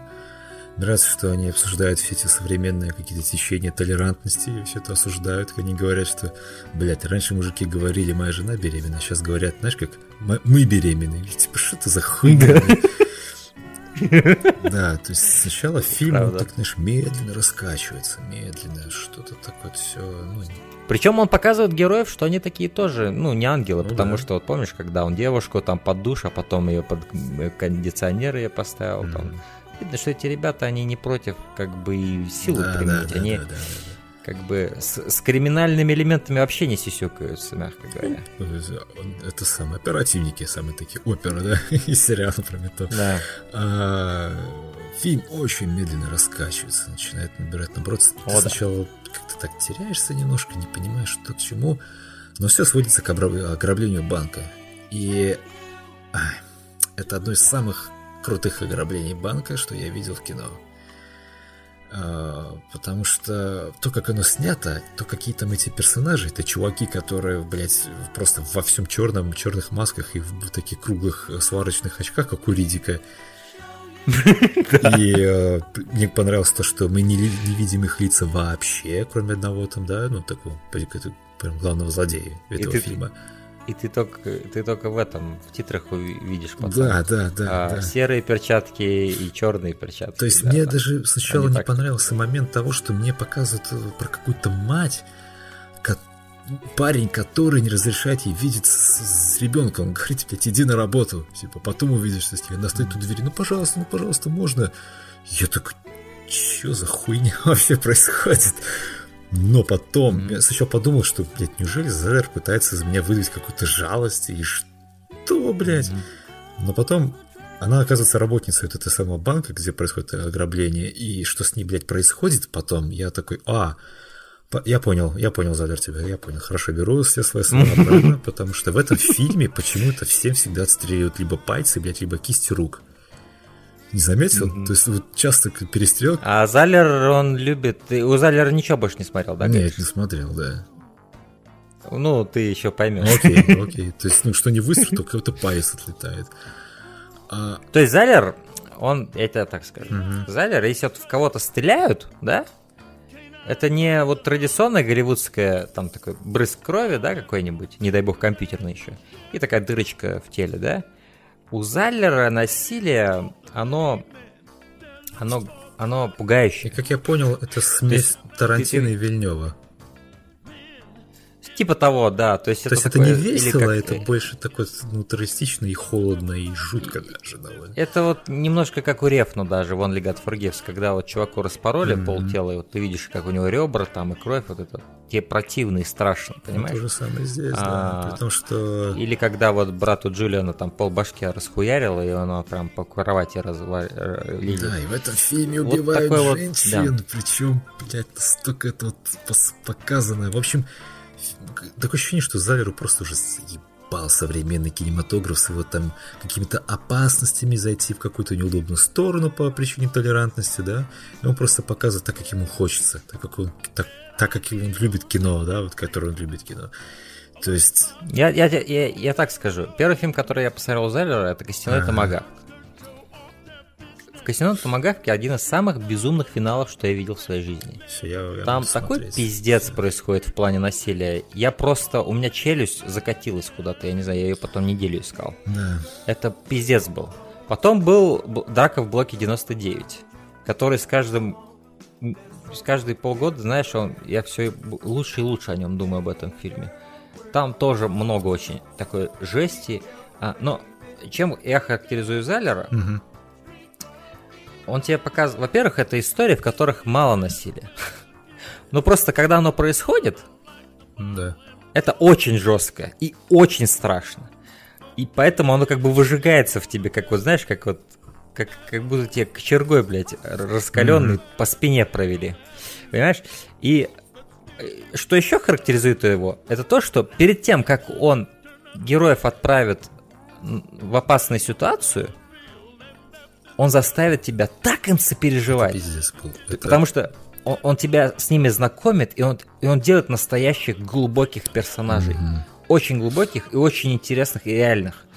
И ты настолько к ним пропитываешь симпатии, что когда он отправляет их в пекло, где ты предварительно, потому что предварительно вот эти сцены насилия ужасного, они тебя подготавливают к тому, что опасность в этих фильмах, она реально опасна. Да. Она ужасна. Да, да.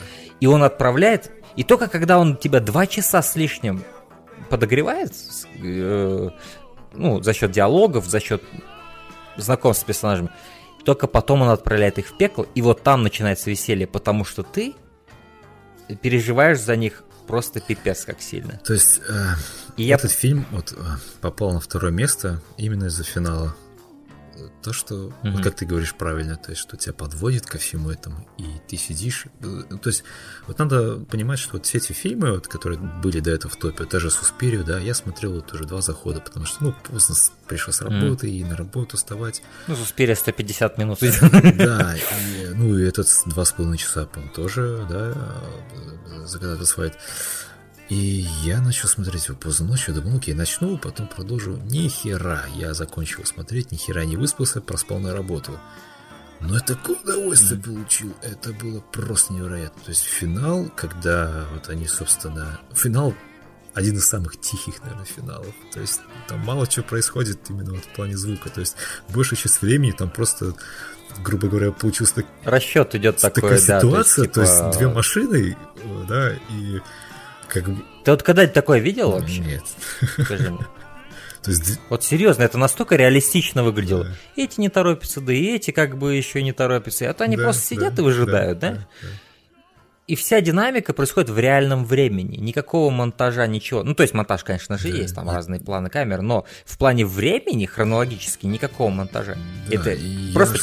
просто ситуация развивается и да, все. Я же схватился за одеяло, блядь, я такой сижу, настолько да круто к этому подвел. Настолько ты сидишь, действительно да. переживаешь за каждого из персонажей. Причем, извини, что я тебя перебью, но помимо, то есть у финала же ведь две стороны конфликта, э, собственно говоря, полицейские, да, э, Мел Гибсон и Винс Вон, но есть еще вот эти отморозки в сварочных вот этих очках. И элемент того, что ты почему-то так вгрызаешься там в одеяло или что, в моем случае это были подлокотники в кинотеатре, я прям сидел, я прям пиздец, мне mm-hmm. почти трясло mm-hmm. меня. Я прям настолько напряжен был. А, ведь еще суть в том, что он, кроме тебе этих замечательных персонажей, с которыми ты прям сроднишься к, конце, к концу фильма, а, он тебе же еще и показывает этих отморозков, на что они способны. О, да. О, что да. эти сволочи творят и делают, и насколько еще, они и еще больше, социопаты. Да, и ты еще больше переживаешь за героев главных, потому что, блядь, да, а, эти да. бандюки реально представляют собой опасность. То есть, наконец-то в кино появились вот чуваки, которые, ну... Страшные злодеи. Да, это как, знаешь, вот как тоже ограбление банка в схватке, когда э, то есть, ну, они тоже ничего не чурались. Палить, там, ну, начинать стрелять, да, им похер было. Настоящие да. бандиты. И то же самое здесь. Здесь, блядь, настоящие да. ублюдки.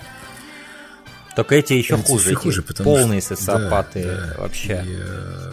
Они даже не то, что социопаты, они могут ради прикола расстреливать людей. Mm-hmm. То есть, если случаи, с, например, э, с э, Нилом Мак как его там, Нил, ну, короче, которого играет э, Роберт Де Ниро. Можно поспорить, что Роберт Де Ниро в схватке это тоже социопат, но он никогда не будет убивать людей ради прикола, да, то есть он мог это делать э, э, стрелять просто ради прагматизма, да, чтобы да. Аль Пачино от, от, отвлекся и не, не гнался за ним. И в итоге он преуспевает в этом. Но вот эти вот ребята... Они просто садисты в этих... стороны, блядь, там... Они садисты, правильно ты сказал. Это садисты. Это настоящие исчадия ада, как, какие-то просто. А, и вот ты нас, я, я помню, когда они вот приезжают, да, вот Гибсон и я просто вот, это мои мужики, я вот прям вот, да, да, да, да. я так за них болел, я просто, блядь. Да, да, и, ужас, ужас, ужас, ужас. При том, что они как бы сами, да, нарушают закон, у тебя похер, блядь, потому что, сука, они должны победить в этой ситуации. А, я, я скажу так, ты им симпатизируешь, потому что они неоднозначно да, хорошие да, парни. Да ты им больше из-за этого симпатизируешь, потому что они более реальны. Угу. Потому что у всех у нас есть изъяны, у всех у нас есть какие-то моменты, где мы это... Например, есть потрясающий момент в фильме, помнишь, когда Мел Гибсон ждет Винса Вона, а, и там он видит, как грабят магазин, но он ничего не делает. Да, да, да. да Понимаешь? Помнишь? Потому что, ну, по-хорошему ему не надо туда ввязываться, ему надо вот с Винсовоном сейчас по их делу ехать, да? То есть он не парагон, он, он, он реалистичный персонаж. Да, мне еще очень нравится количество деталей в этом фильме. А, каких-то вот моментов очень так все правдоподобно показано. Например, когда вот они, а, в общем, за машинами, да, прячутся, ждут, кто, кто первый начнет там вообще что-то делать то они там снайперской винтовки стреляют, там гильзы подбирают, да, потом тут Винс Вон говорит, что, типа, они в ней не попадут, потому что траектория, типа, у них там ну, не выигрышная, да, да, да. такой, типа, о, что? Это, говорит, с армией помню. И ты вот таких вот куча деталей каких-то мелких, блядь, так обогащает эту картину. А, единственная, конечно, претензия, ничего идеального в этом мире нет, это финал, просто, ну... Самый-самый-самый. Самый-самый-самый эпилог, а, когда тебе показывают, что один из персонажей, короче, как бы все у него получилось, он живет в таком luxury доме. Я да. такой, как ну, ну, блин, да. вот если бы, мне кажется, вот полностью открытый, блядь, финал, наверное, просто выпал. Мне кажется, знаешь, Заев в какой-то момент Нет, сжалился на зрителей, такой, ладно, надо больше немножко... Э, я так скажу, фильм просто надо было чуть-чуть, раньше закончить. Да, да, прямо перед этой сценой. Прям вот обрезать вот... Чуть-чуть. Вот обрезать, когда... Ну, ладно, не будем говорить, что... Потому что я помню, когда я вот этот luxury дом видел, все вот это видел, я такой, а, нет, ну, это не лучший способ закончить да, да, фильм. Да, да. То есть... а, и да, он на нем заканчивает, я такой, а, ну, ну, фильм все равно настолько великолепен, еще в конце эта музыка играет, Шатган Сафари, вот этот вот... Э, Вообще весь саундтрек потрясающий да. у фильма, мне он очень нравится. Он такой очень такой мужской, понимаешь? Кстати, а, очень мужской. Сказал, это реально мужское кино. Вот реально, блядь, про, про настоящее. Да, это как схватка, по сути, да. как схватка. Ну, только, конечно, это немножко другое, это все-таки Залер уникальное свое видение. А, в общем... Но вот, кстати, его писательский талант, он абсолютно невероятен. И ну, то есть диалоги... Диалоги mm-hmm. там... Ни, ни, ни одной строчки нет, которая просто служит какой-то чисто механической функции. То есть каждая строчка обогащает твое впечатление от фильма. А, будь то юмор или будь то ужас, да, от каких-то вещей. Mm-hmm. Это каждая строчка, это она продумана до мелочей. Вот. А. Да, собственно. Короче, я так скажу, если бы не вот эта тема с тем, mm-hmm. что это фильм 2019 года, его прокат, то это был бы мой любимый фильм 2018 года, он был бы на первом месте. Вот. Поэтому он появится в моем следующем топе 2019 года. А, хорошо, у тебя это да, все да. по... На моем втором месте фильм «Пылающий», «Burning». Что интересно, я видел до этого другой постер, где там три лица, ну, трех главных героев, я думал, изначально я думал, садился этот фильм смотреть, я думал, что это драма романтическая. Ну, то есть это любовный треугольник, я думал. То есть ничто не выдавало в этом жанрового фильма в стиле 7 mm-hmm. Дэвида Финчера, mm-hmm. понимаешь? Ничто не выдавало в этом постере. И я так рад, что я таким неподготовленным к этому пришел, потому что когда до меня дошло про что этот фильм, уже это для меня было очень эффективным и эффектным твистом. Но потом, когда я увидел, как он это все исследует, я, да, я был в абсолютном восторге, и вся эта метафора с этими, значит, э, меня сильно за, за, за, задела, э, с этими теплицами. И да, действительно, как он э, кинематографический язык выстраивает фильм. Во-первых, это очень красивый фильм, очень красивый. А, но вот как он выстраивает кинематографический язык и монтаж, и последовательность действий, и, и так, что твоя интерпретация, она всегда валидна, как я и сказал, то есть финал ты можешь двумя способами прочитать.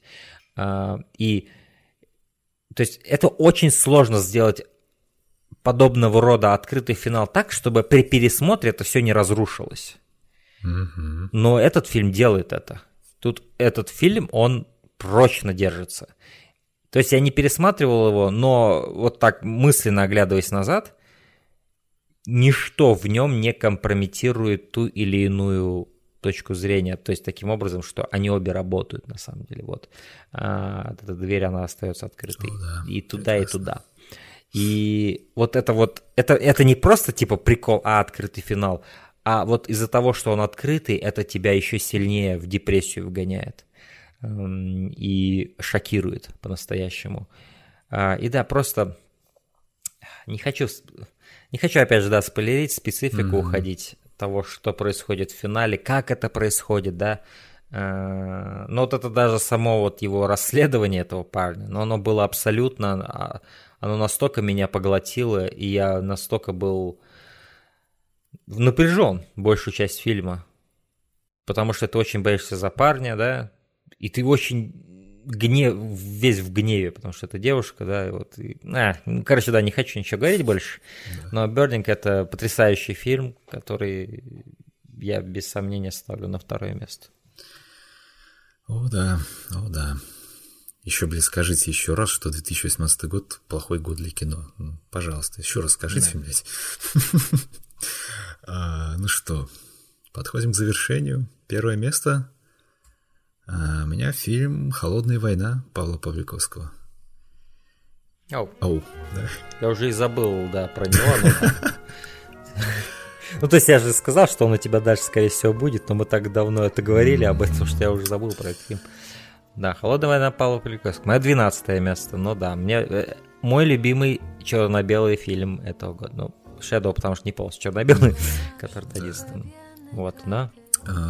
И что интересно, угу. все три фильма вот этих черно-белых, они о воспоминаниях этих режиссеров, о прошлом. И что самое интересное, по-разному сняты. То есть это как бы черно-белые, mm-hmm. но все равно они разные, и это круто. Допустим, Холодная война вообще 4, Холодная война 4 к 3. Это самый красивый из этих трех. О, да. Вот. А ты смотрел Иду? Предыдущий? Нет. Вот история знакомства с Павлом Павликовским у меня... Он, насколько я знаю, он много снимал документального кино до этого, очень много. Я не, я не смотрел, не знаю, но в свое время я как бы ну, немножко болел на Оскаре, скажем так, за Левиафан. Звягинцева. Я прям вот хотел, чтобы вот Андрея, да, чтобы он взял вот эту награду свою заслуженную. А, но фильм, ну, отдали статуэтку фильм Ида. Я такой, ну ладно, посмотрим, что на Ида. Я посмотрел. И я, в принципе, не обиделся за Андрея, потому что фильм Ида меня тоже покорил просто. А, то, как был снят фильм, опять же. То есть, вот, вот, вот как ты говоришь, вот хвалишь операторскую работу, да, вот «Холодной войны», вот точно так же «Ида» снят, и ты будешь охеревать от просмотра. Mm-hmm. И меня вот просто вот... Мне так нравится вот, когда... Как я вот, мы с тобой до подкаста говорили, что вот когда оператор показывает себе настолько вот красоту, блядь, в обыденности какой-то, да, который ты можешь даже заметить. Mm-hmm. Это такой кайф эстетически доставляет себе. А, но «Холодная война» — это какая-то новая ступень для режиссера. Потому что он почти что немножко автобиографичный, точнее, по биографии его родителей и их взаимоотношений. Как вы уже поняли, в детстве происходит ну, из названия во время Холодной войны. А, в Польше какая-то там творческая группа ищет таланты среди деревень каких-то, в общем, чтобы создать какие-то творческие коллективы чтобы, ну, как-то контролировать, на культурный код поднимать, скажем так. И, а, и он встречает главный герой, вот какую-то девушку, которая поет прекрасно. Кстати, очень красивая актриса. Да, моментами она мне напоминала Лею Сейду. Вот именно mm-hmm, когда она mm-hmm, такая вся причесанная и поет, да, вот она да. очень сексуальная женщина. Помимо красоты, она именно секс источает. Да. и он в нее влюбляется. И э, это, он, конечно, берет ее сами в труппу эту театральную, э, и они начинают гастролировать много по миру. После этот пи пианист он избегает из этого, ну, из страны, потому что Польша тогда еще была социалистическая. Он сбегает в Париж. И их отношения проходят через вот эти самые терни холодной войны в том плане, что им постоянно приходится расставаться – и они видят, когда они mm-hmm. в очередной раз встречаются в каком-нибудь другом европейском городе, она там сбегает тайно с этой трупой, он там просто приходит, и, и она говорит, что у тебя есть там кто-нибудь? А и там, говорит, девушка есть, а у тебя, ну, у меня там тоже парень есть, и все равно они вместе, как бы тут долго ждали друг друга. мне очень нравилась вот химия их взаимоотношений. Она не идеальная, да, ну, не идеальные эти отношения, там ругались часто и все. Атмосфера, в которой все это проходит, не знаю, сложно вот говорить, но это, знаешь, вот такие ощущения, когда тебя вот прямо зацепило, блин, эта история, и не отпускает, и в конце, когда а, все оборачивается плохо, что и вот это влечение этой девушкой, э, главного героя, она, скажем так, ну, приводит его жизнь к краху, по-полному. То есть он там пытался нарушить даже границу, чтобы с ней свидеться, его схватили и посадили в лагеря. И самый, сука, страшный момент этого фильма, когда он снова там, ну, он его освободили, а он приходит, на концерт этой самой вот своей возлюбленной, и к нему там этот бывший его директор говорит, так может вы это, ну, вернетесь поиграть? Он показывает свою руку, у него пальцы, видимо, во время пыток или что, изломаны, и они неправильно срослись, у него вся рука просто кривая. Этот момент, ну, секунду он просто руку показывает, ну, блядь, мне так пробрало это, то есть мне так что-то жутко стало от этого, понимаешь, что человек блядь, шедший за своей любовью, он лишился, блядь, вообще всего даже смысла своего жизни, музыки. А, мне очень нравится, как воссоздана эпоха. А, очень нравятся моменты, когда, помнишь, он там сидел, озвучивал фильм, там, э, как это было показано, то есть там вот он руководит оркестром, дирижирует, и там режиссер выбегает, говорит, блядь, давай ты, типа, ну, чуть-чуть раньше начнешь, и ты видишь сам процесс, как озвучивали фильмы, точнее, музыку писали для них. Это тоже очень такой клевый момент был. И все вот в этой истории такое вот какое-то человечное и, не знаю, душераздирающее для меня было. А финал, ну просто, блядь, я не знаю, я рукоплескал.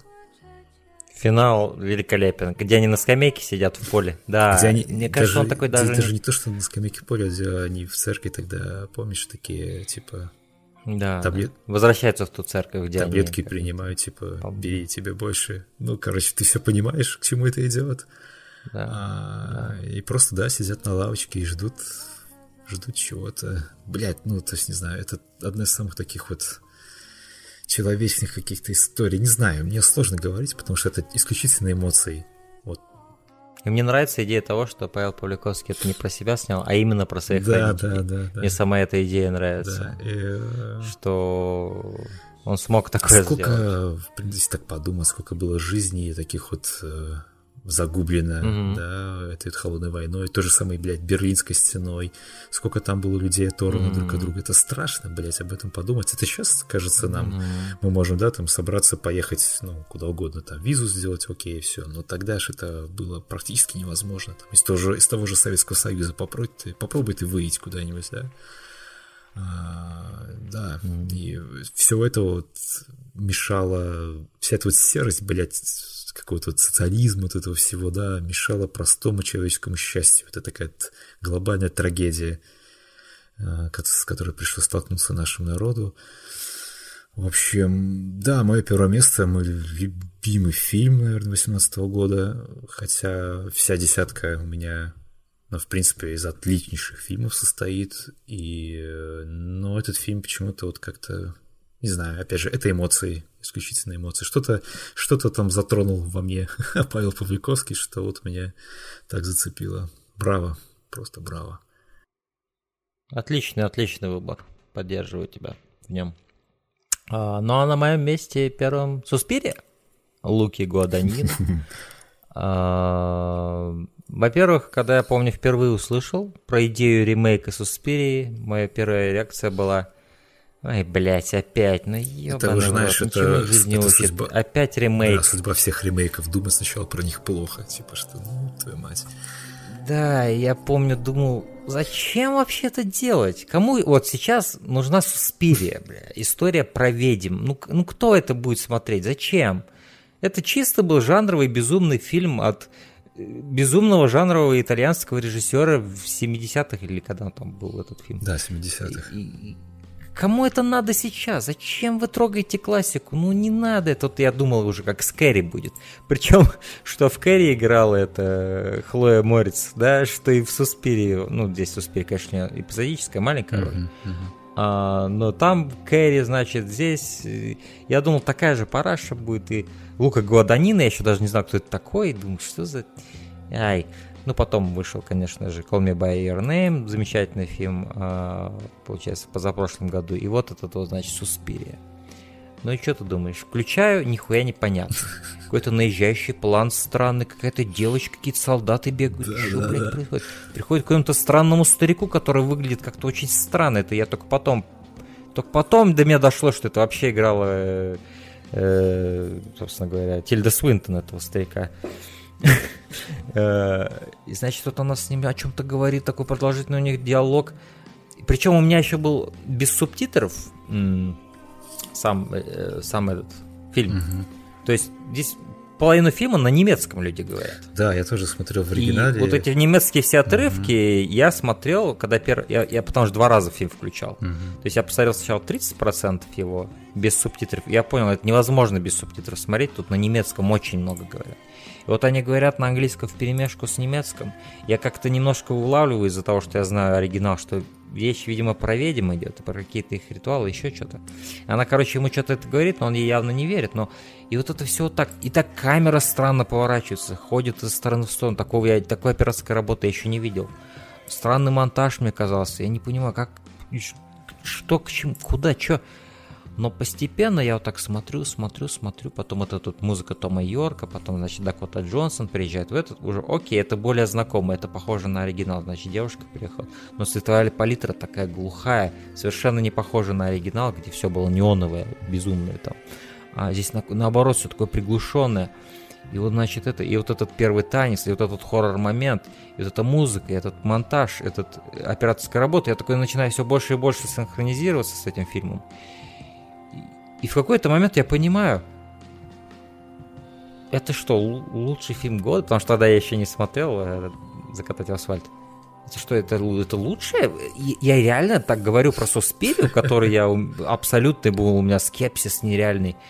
И чем дальше фильм идет, тем оригинальнее он становится. Uh-huh, uh-huh. Вплоть до этого безумного финала, где просто там крышу у тебя сносит от него. Вплоть до самого-самого-самого финала, где последний кадр, просто вот этот зум цифровой, бесконечный, на вот этот, вот, помнишь, вот это вот сердечко да, да, да, с двумя половинками. И он причем уже так размывается, уже такое качество плохое просто у картинки, но он продолжает на него зумить, понимаешь? И вот, вот это идеальное завершение, где я понимаю, что чуваку насрать на традиции. Просто ему насрать. Он просто делает как хочет. И вот там какой-то безумный оператор, какой-то э, какой-то азиат, какой-то короче, очень экстравагантного вида внешнего, угу. внешнего, э, который сразу после Суспири что-то совсем другое начал делать, и даже на конференциях, э, пресс-конференциях потом не появлялся, потому что он уже чем-то другим увлечен. Он, наверное, уже и забыл, что Суспири делал. Мне кажется, это такого вида человек. Он просто, знаешь, в моменте что-то муть-муть, а потом и дальше что-то делает. И уже забывает, понимаешь? Но он-то забыл, а я-то буду до конца жизни помнить, что он там наснимал, понимаешь? Потому что Суспирия вот визуально вот визуально это самый интересный фильм всего года. Да. И последних нескольких лет. Возможно, с безум... со времен Безумного Макса вот этого. Ну, кстати, э, он, он снимал и предыдущий фильм его. Зови мне своим именем. Call Me By Your Name? Так, это интересно. Синематография. Вот, ты видишь это имя? Да. Ты уже по имени да. понял, что это странный человек. Да, короче, не... А вот он, кстати, был режиссером и у Апичат Понга версия Такула, который снимал, э, значит, э, ну ты либо знаешь, либо не знаешь. Это, короче, какой-то то ли сингапурский, то ли какой-то режиссер э, откуда-то оттуда, то ли из Таиланда, mm-hmm. который такие магические реализмы у него, такие фильмы, как этот. Какой от него самый известный фильм? Вот тебе назвать, чтобы ты понял. Э, самый известный фильм у него... Ну да, то есть у него есть анкл э, дяди Бунмэй, который помнил свои прошлые жизни, у него такой есть фильм. Э, ну, короче, да, у него очень странный магический реализм, такие фильмы, они очень интересные. Но там, кстати, операторская работа совершенно не такая, она очень там, наоборот, супер простая, но вот Суспири, как будто, знаешь, как будто чувак всю жизнь терпел, а в Суспири, знаешь, типа, все, заебали, я буду снимать как хочу, и он просто, знаешь, просто пошел во все тяжкие. Угу. И вот все вот эти вот наезжающие планы, угу. да, отъезжающие планы, причем они не просто наезжающие, но они наезжающие по такой сложной оси. То есть она как бы наезжает и еще в сторону уходит, такие планы. Потом вот эти вот быстрые наезжающие планы, да, так на лицо на что-нибудь. Причем не всегда центри... не центрировано это все, не всегда симметрия соблюдается. Но он таким интересным образом смещает центр каждый раз, что как-то играет с твоим восприятием сцены совершенно. Вот как ты говорил, вот вроде сцена танца, но он так ее показывает, что это что-то зловещее, да, да, да в да. танце. А, даже без вот этого хоррор момента, где девушка там буквально наизнанку выворачивает. И вся вот эта тема с ведьмами, как она здесь обыграна, это гораздо более эффективно, чем в Суспирии Арджента. Гораздо более зловещий фильм, мне кажется, вот это новая Суспирия. И при этом, конечно же, вот это вот есть подоплека, такой как типа метафоры и аллегория насчет Берлинской стены, разделение mm-hmm. людей, э, разделение, соответственно, происходит и в стане самих ведьм, да, помнишь, там война вот этих кланов ведьм, э, да, да, да, и с последующим с твистом, что Дакота Джонсон это и есть ведьма Суспирия, и большую часть фильма мы видели уже не ту девочку, которая пришла в начале когда фильма. Ты, когда ты да, проснулся, что... я такой, чё, блядь, что, блядь, этот фильм вообще да. безумный, блядь. Да, это вообще финал, -то, конечно, Суспирия. И там вот эти безумные флешбеки на ее жизнь mm, где-то да, да. в Америке, там, да, в какой-то деревне. Тоже такие безумные флешбеки там есть. Эм, и как-то она призывает какого-то демона, который ходит всех, разрывает на части. Там тоже жесть такая была. Э, и да, просто их вот этот вот э, диалоги между собой, когда ведьмы разговаривают про все эти ведьмины дела, mm-hmm. да, тоже такое все. Да, да, да. Они так просто обо всем это говорят, и это страшнее, понимаешь? То есть это это не было бы так страшно, если бы они вот традиционно сидели бы, да, в каком-нибудь там темной комнате, значит, так такие планы были бы, да, вот эти крупные на лица в полутьме такие, да, что-то они замышляют. Нет, они об этом говорят, пока не едят в этой своей школе или в ресторане, смеясь, как будто они обсуждают, как э, они, не знаю, что, что-нибудь такое бытовое. Mm-hmm. А, и дизайн, вообще дизайн всех вот этих костюмов самой школы, вот эти костюмы, вот эти их веревки красные, иконический абсолютно дизайн, вот. А, причем в течение фильма ты видишь даже, как их шьют, что мне нравится, что это, ну, они не просто появляются, эти наряды, ты можешь видеть даже моментами. Причем это, на этом не акцентируется, не акцентируется внимание. Можешь заметить, может нет, что они шьют эти костюмы, пока разговаривают о своих ведьминых делах. Um, да, и сама просто идея, да, вот этой школы, что вот э, им нужен был этот сосуд, да, скажем так, для их да, да, да, да. предварительницы, предводительницы. Э, да, и вся эта история с тем, что вот этого детектива, или кто он там, поли, полицейский, или кто он... Не полицейский, кто он там? Вот этот старик. А, как психолог, какой-то был врач, что-то такое. Что-то в этом да. роде. И его вот эта история с mm-hmm. его женой, да, да, которая, кстати, жену играет, жену его играет, вот это уже когда постаревшая она, играет та же самая актриса, которая играла главную роль в оригинальной Суспирии. А, интересно. То есть то, как, как, так, кого играет Дакота да, Джонсон. Такой маленький привет передал, да, а, оригиналу. Да, да, да, да, Амаш. А, и эм, да, тут вся история с тем, что вот ты ей не верил, что когда она тебе приносила, приходила к тебе за помощью, это ты это допустил так же, как ты допустил это со своей женой, да, когда вот она э, в тебе нуждалась, ты не искал ее, да, и она так изгнила в лагерях. Э, и вот там же есть еще элемент фантазии, что она ему внушает, как будто они воссоединились, да, и что... Mm-hmm. Короче, очень интересный фильм, ребята, о нем очень сложно говорить. Его практически невозможно описать. Потому что это есть, больше да, визуальная абсолютно, такая поэзия идет. Абсолютно бесполезное, бесполезное занятие, да. да. То есть тут надо просто это включить, посмотреть эти все 150 с лишним минут. Кстати, да, они практически одинаковый хронометраж с, с э, Залерским вот этим фильмом «Заказатель два таких мега огромных фильма, которым абсолютно насрать, скучно тебе будет или нет, они просто делают свое дело. И, и себе, и Насколько тебе им надо. Они... При этом еще это круто. И вот, и вот что мне нравится, да, действительно, в Суспире, это вот его, вот действительно, вот этот вот смелый хронометраж. То есть фильм просто распластывает себя на огромном таком холсте, да, а, и ты уже просто смотришь его или нет. Вот. А, это просто такое очень смелое, очень красивое и такое необычное кино. И вот во время его просмотра я абсолютно был заворожен. И вот музыка Тома Йорка, она идеально ложится на этот фильм. А, особенно вот в хоррор-моментах. Такой, такой холодный синт, такой очень mm-hmm. холодная электронная музыка, которая абсолютно жуть нагоняет на тебя. А при этом в фильме немало юмора. И вообще весь этот элемент того, что как бы только некоторые танцовщицы начинают подозревать, что что-то тут не так с этой школой. Мне он всегда нравился и в оригинальном фильме, и здесь.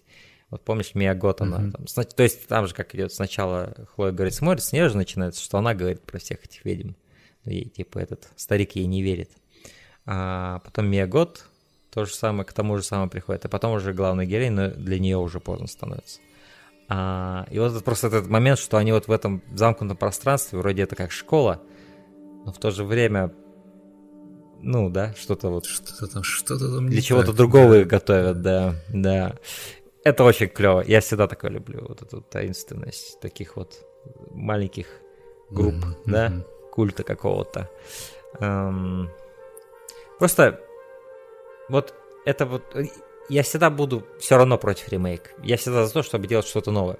Но что вот с этой Суспири, да, являясь ремейком, он, сделает, он делает столько всего нового, да, и как бы, ну, основа неоспоримо это та же самая основа. А, и вот, этот, вот эта новая Суспирия, наряду там с отступниками Мартина Скорсезе, это редкий аргумент в пользу того, что все-таки ремейки имеют право на жизнь, потому что иногда из них рождаются действительно невероятные вещи. А, вот. Mm-hmm. Да, что-то точно. Ну что, все? Да, да, это все. Мы так долго к этому шли. Э, а, на самом деле, чтобы записать этот подкаст, долгое время оттягивали, долгое время что-то мешкаюсь, мешкаюсь. И в итоге у нас по хронометражу вышло, я даже боюсь смотреть, сколько, столько фильмов. Около пяти часов. Нормально, в нашем стиле. А, в общем-то. Нормально. Я был бы рад э, в комментариях почитать э, также списки лучших фильмов 2018 года от наших слушателей. Я уверен, вы оставите, дорогие друзья, те, кто дослушал этот подкаст до конца. Э, вот, я уверен, что вы дослушаете. Собственно, хочу... Ну, мы знаешь, мы как Суспирия или как э, закатать в асфальт. Нам, нам, нам похуй, Мы берем столько времени, мы берем столько времени, сколько нам нужно. Да, да, вообще насрать. Э, потому что как-то сначала у меня была мысль, конечно, попробовать это все как-то ужать, но потом я посмотрел на топ э, свой составленный, я думал, ну как я про эти фильмы можно кратко говорить, вот, ну как, да. как-то это какой-то... И причем я причем я считаю, что мы кратко поговорили об этих фильмах, на самом да, деле. Да, да, тут каждый... По некоторым из них мы просто пробежали. Большинство фильмов, да, отдельного подкаста требует, на самом деле, чтобы это все обсудить. Да. Это уже самое пылающее, там, ух. А, но это уже совсем другая mm-hmm. история. Я хочу тебя поблагодарить, Стас, за эту замечательную беседу, за то, что мы наконец-то собрались, да, это все обсудили.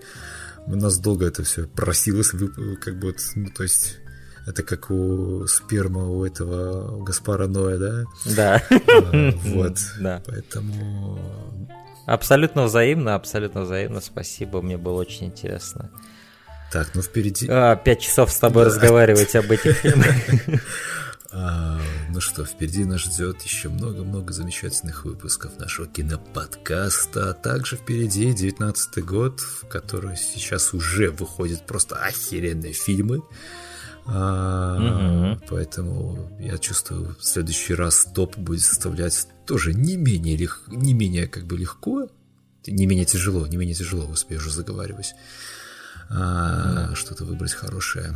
Поэтому пишите комментарий, мы все прочтем, побеседуем, поспорим, если надо. Это тоже иногда весело. Оставайтесь с нами. До 2019, друзья. Хотя мы уже в нем. Всем пока. Пока.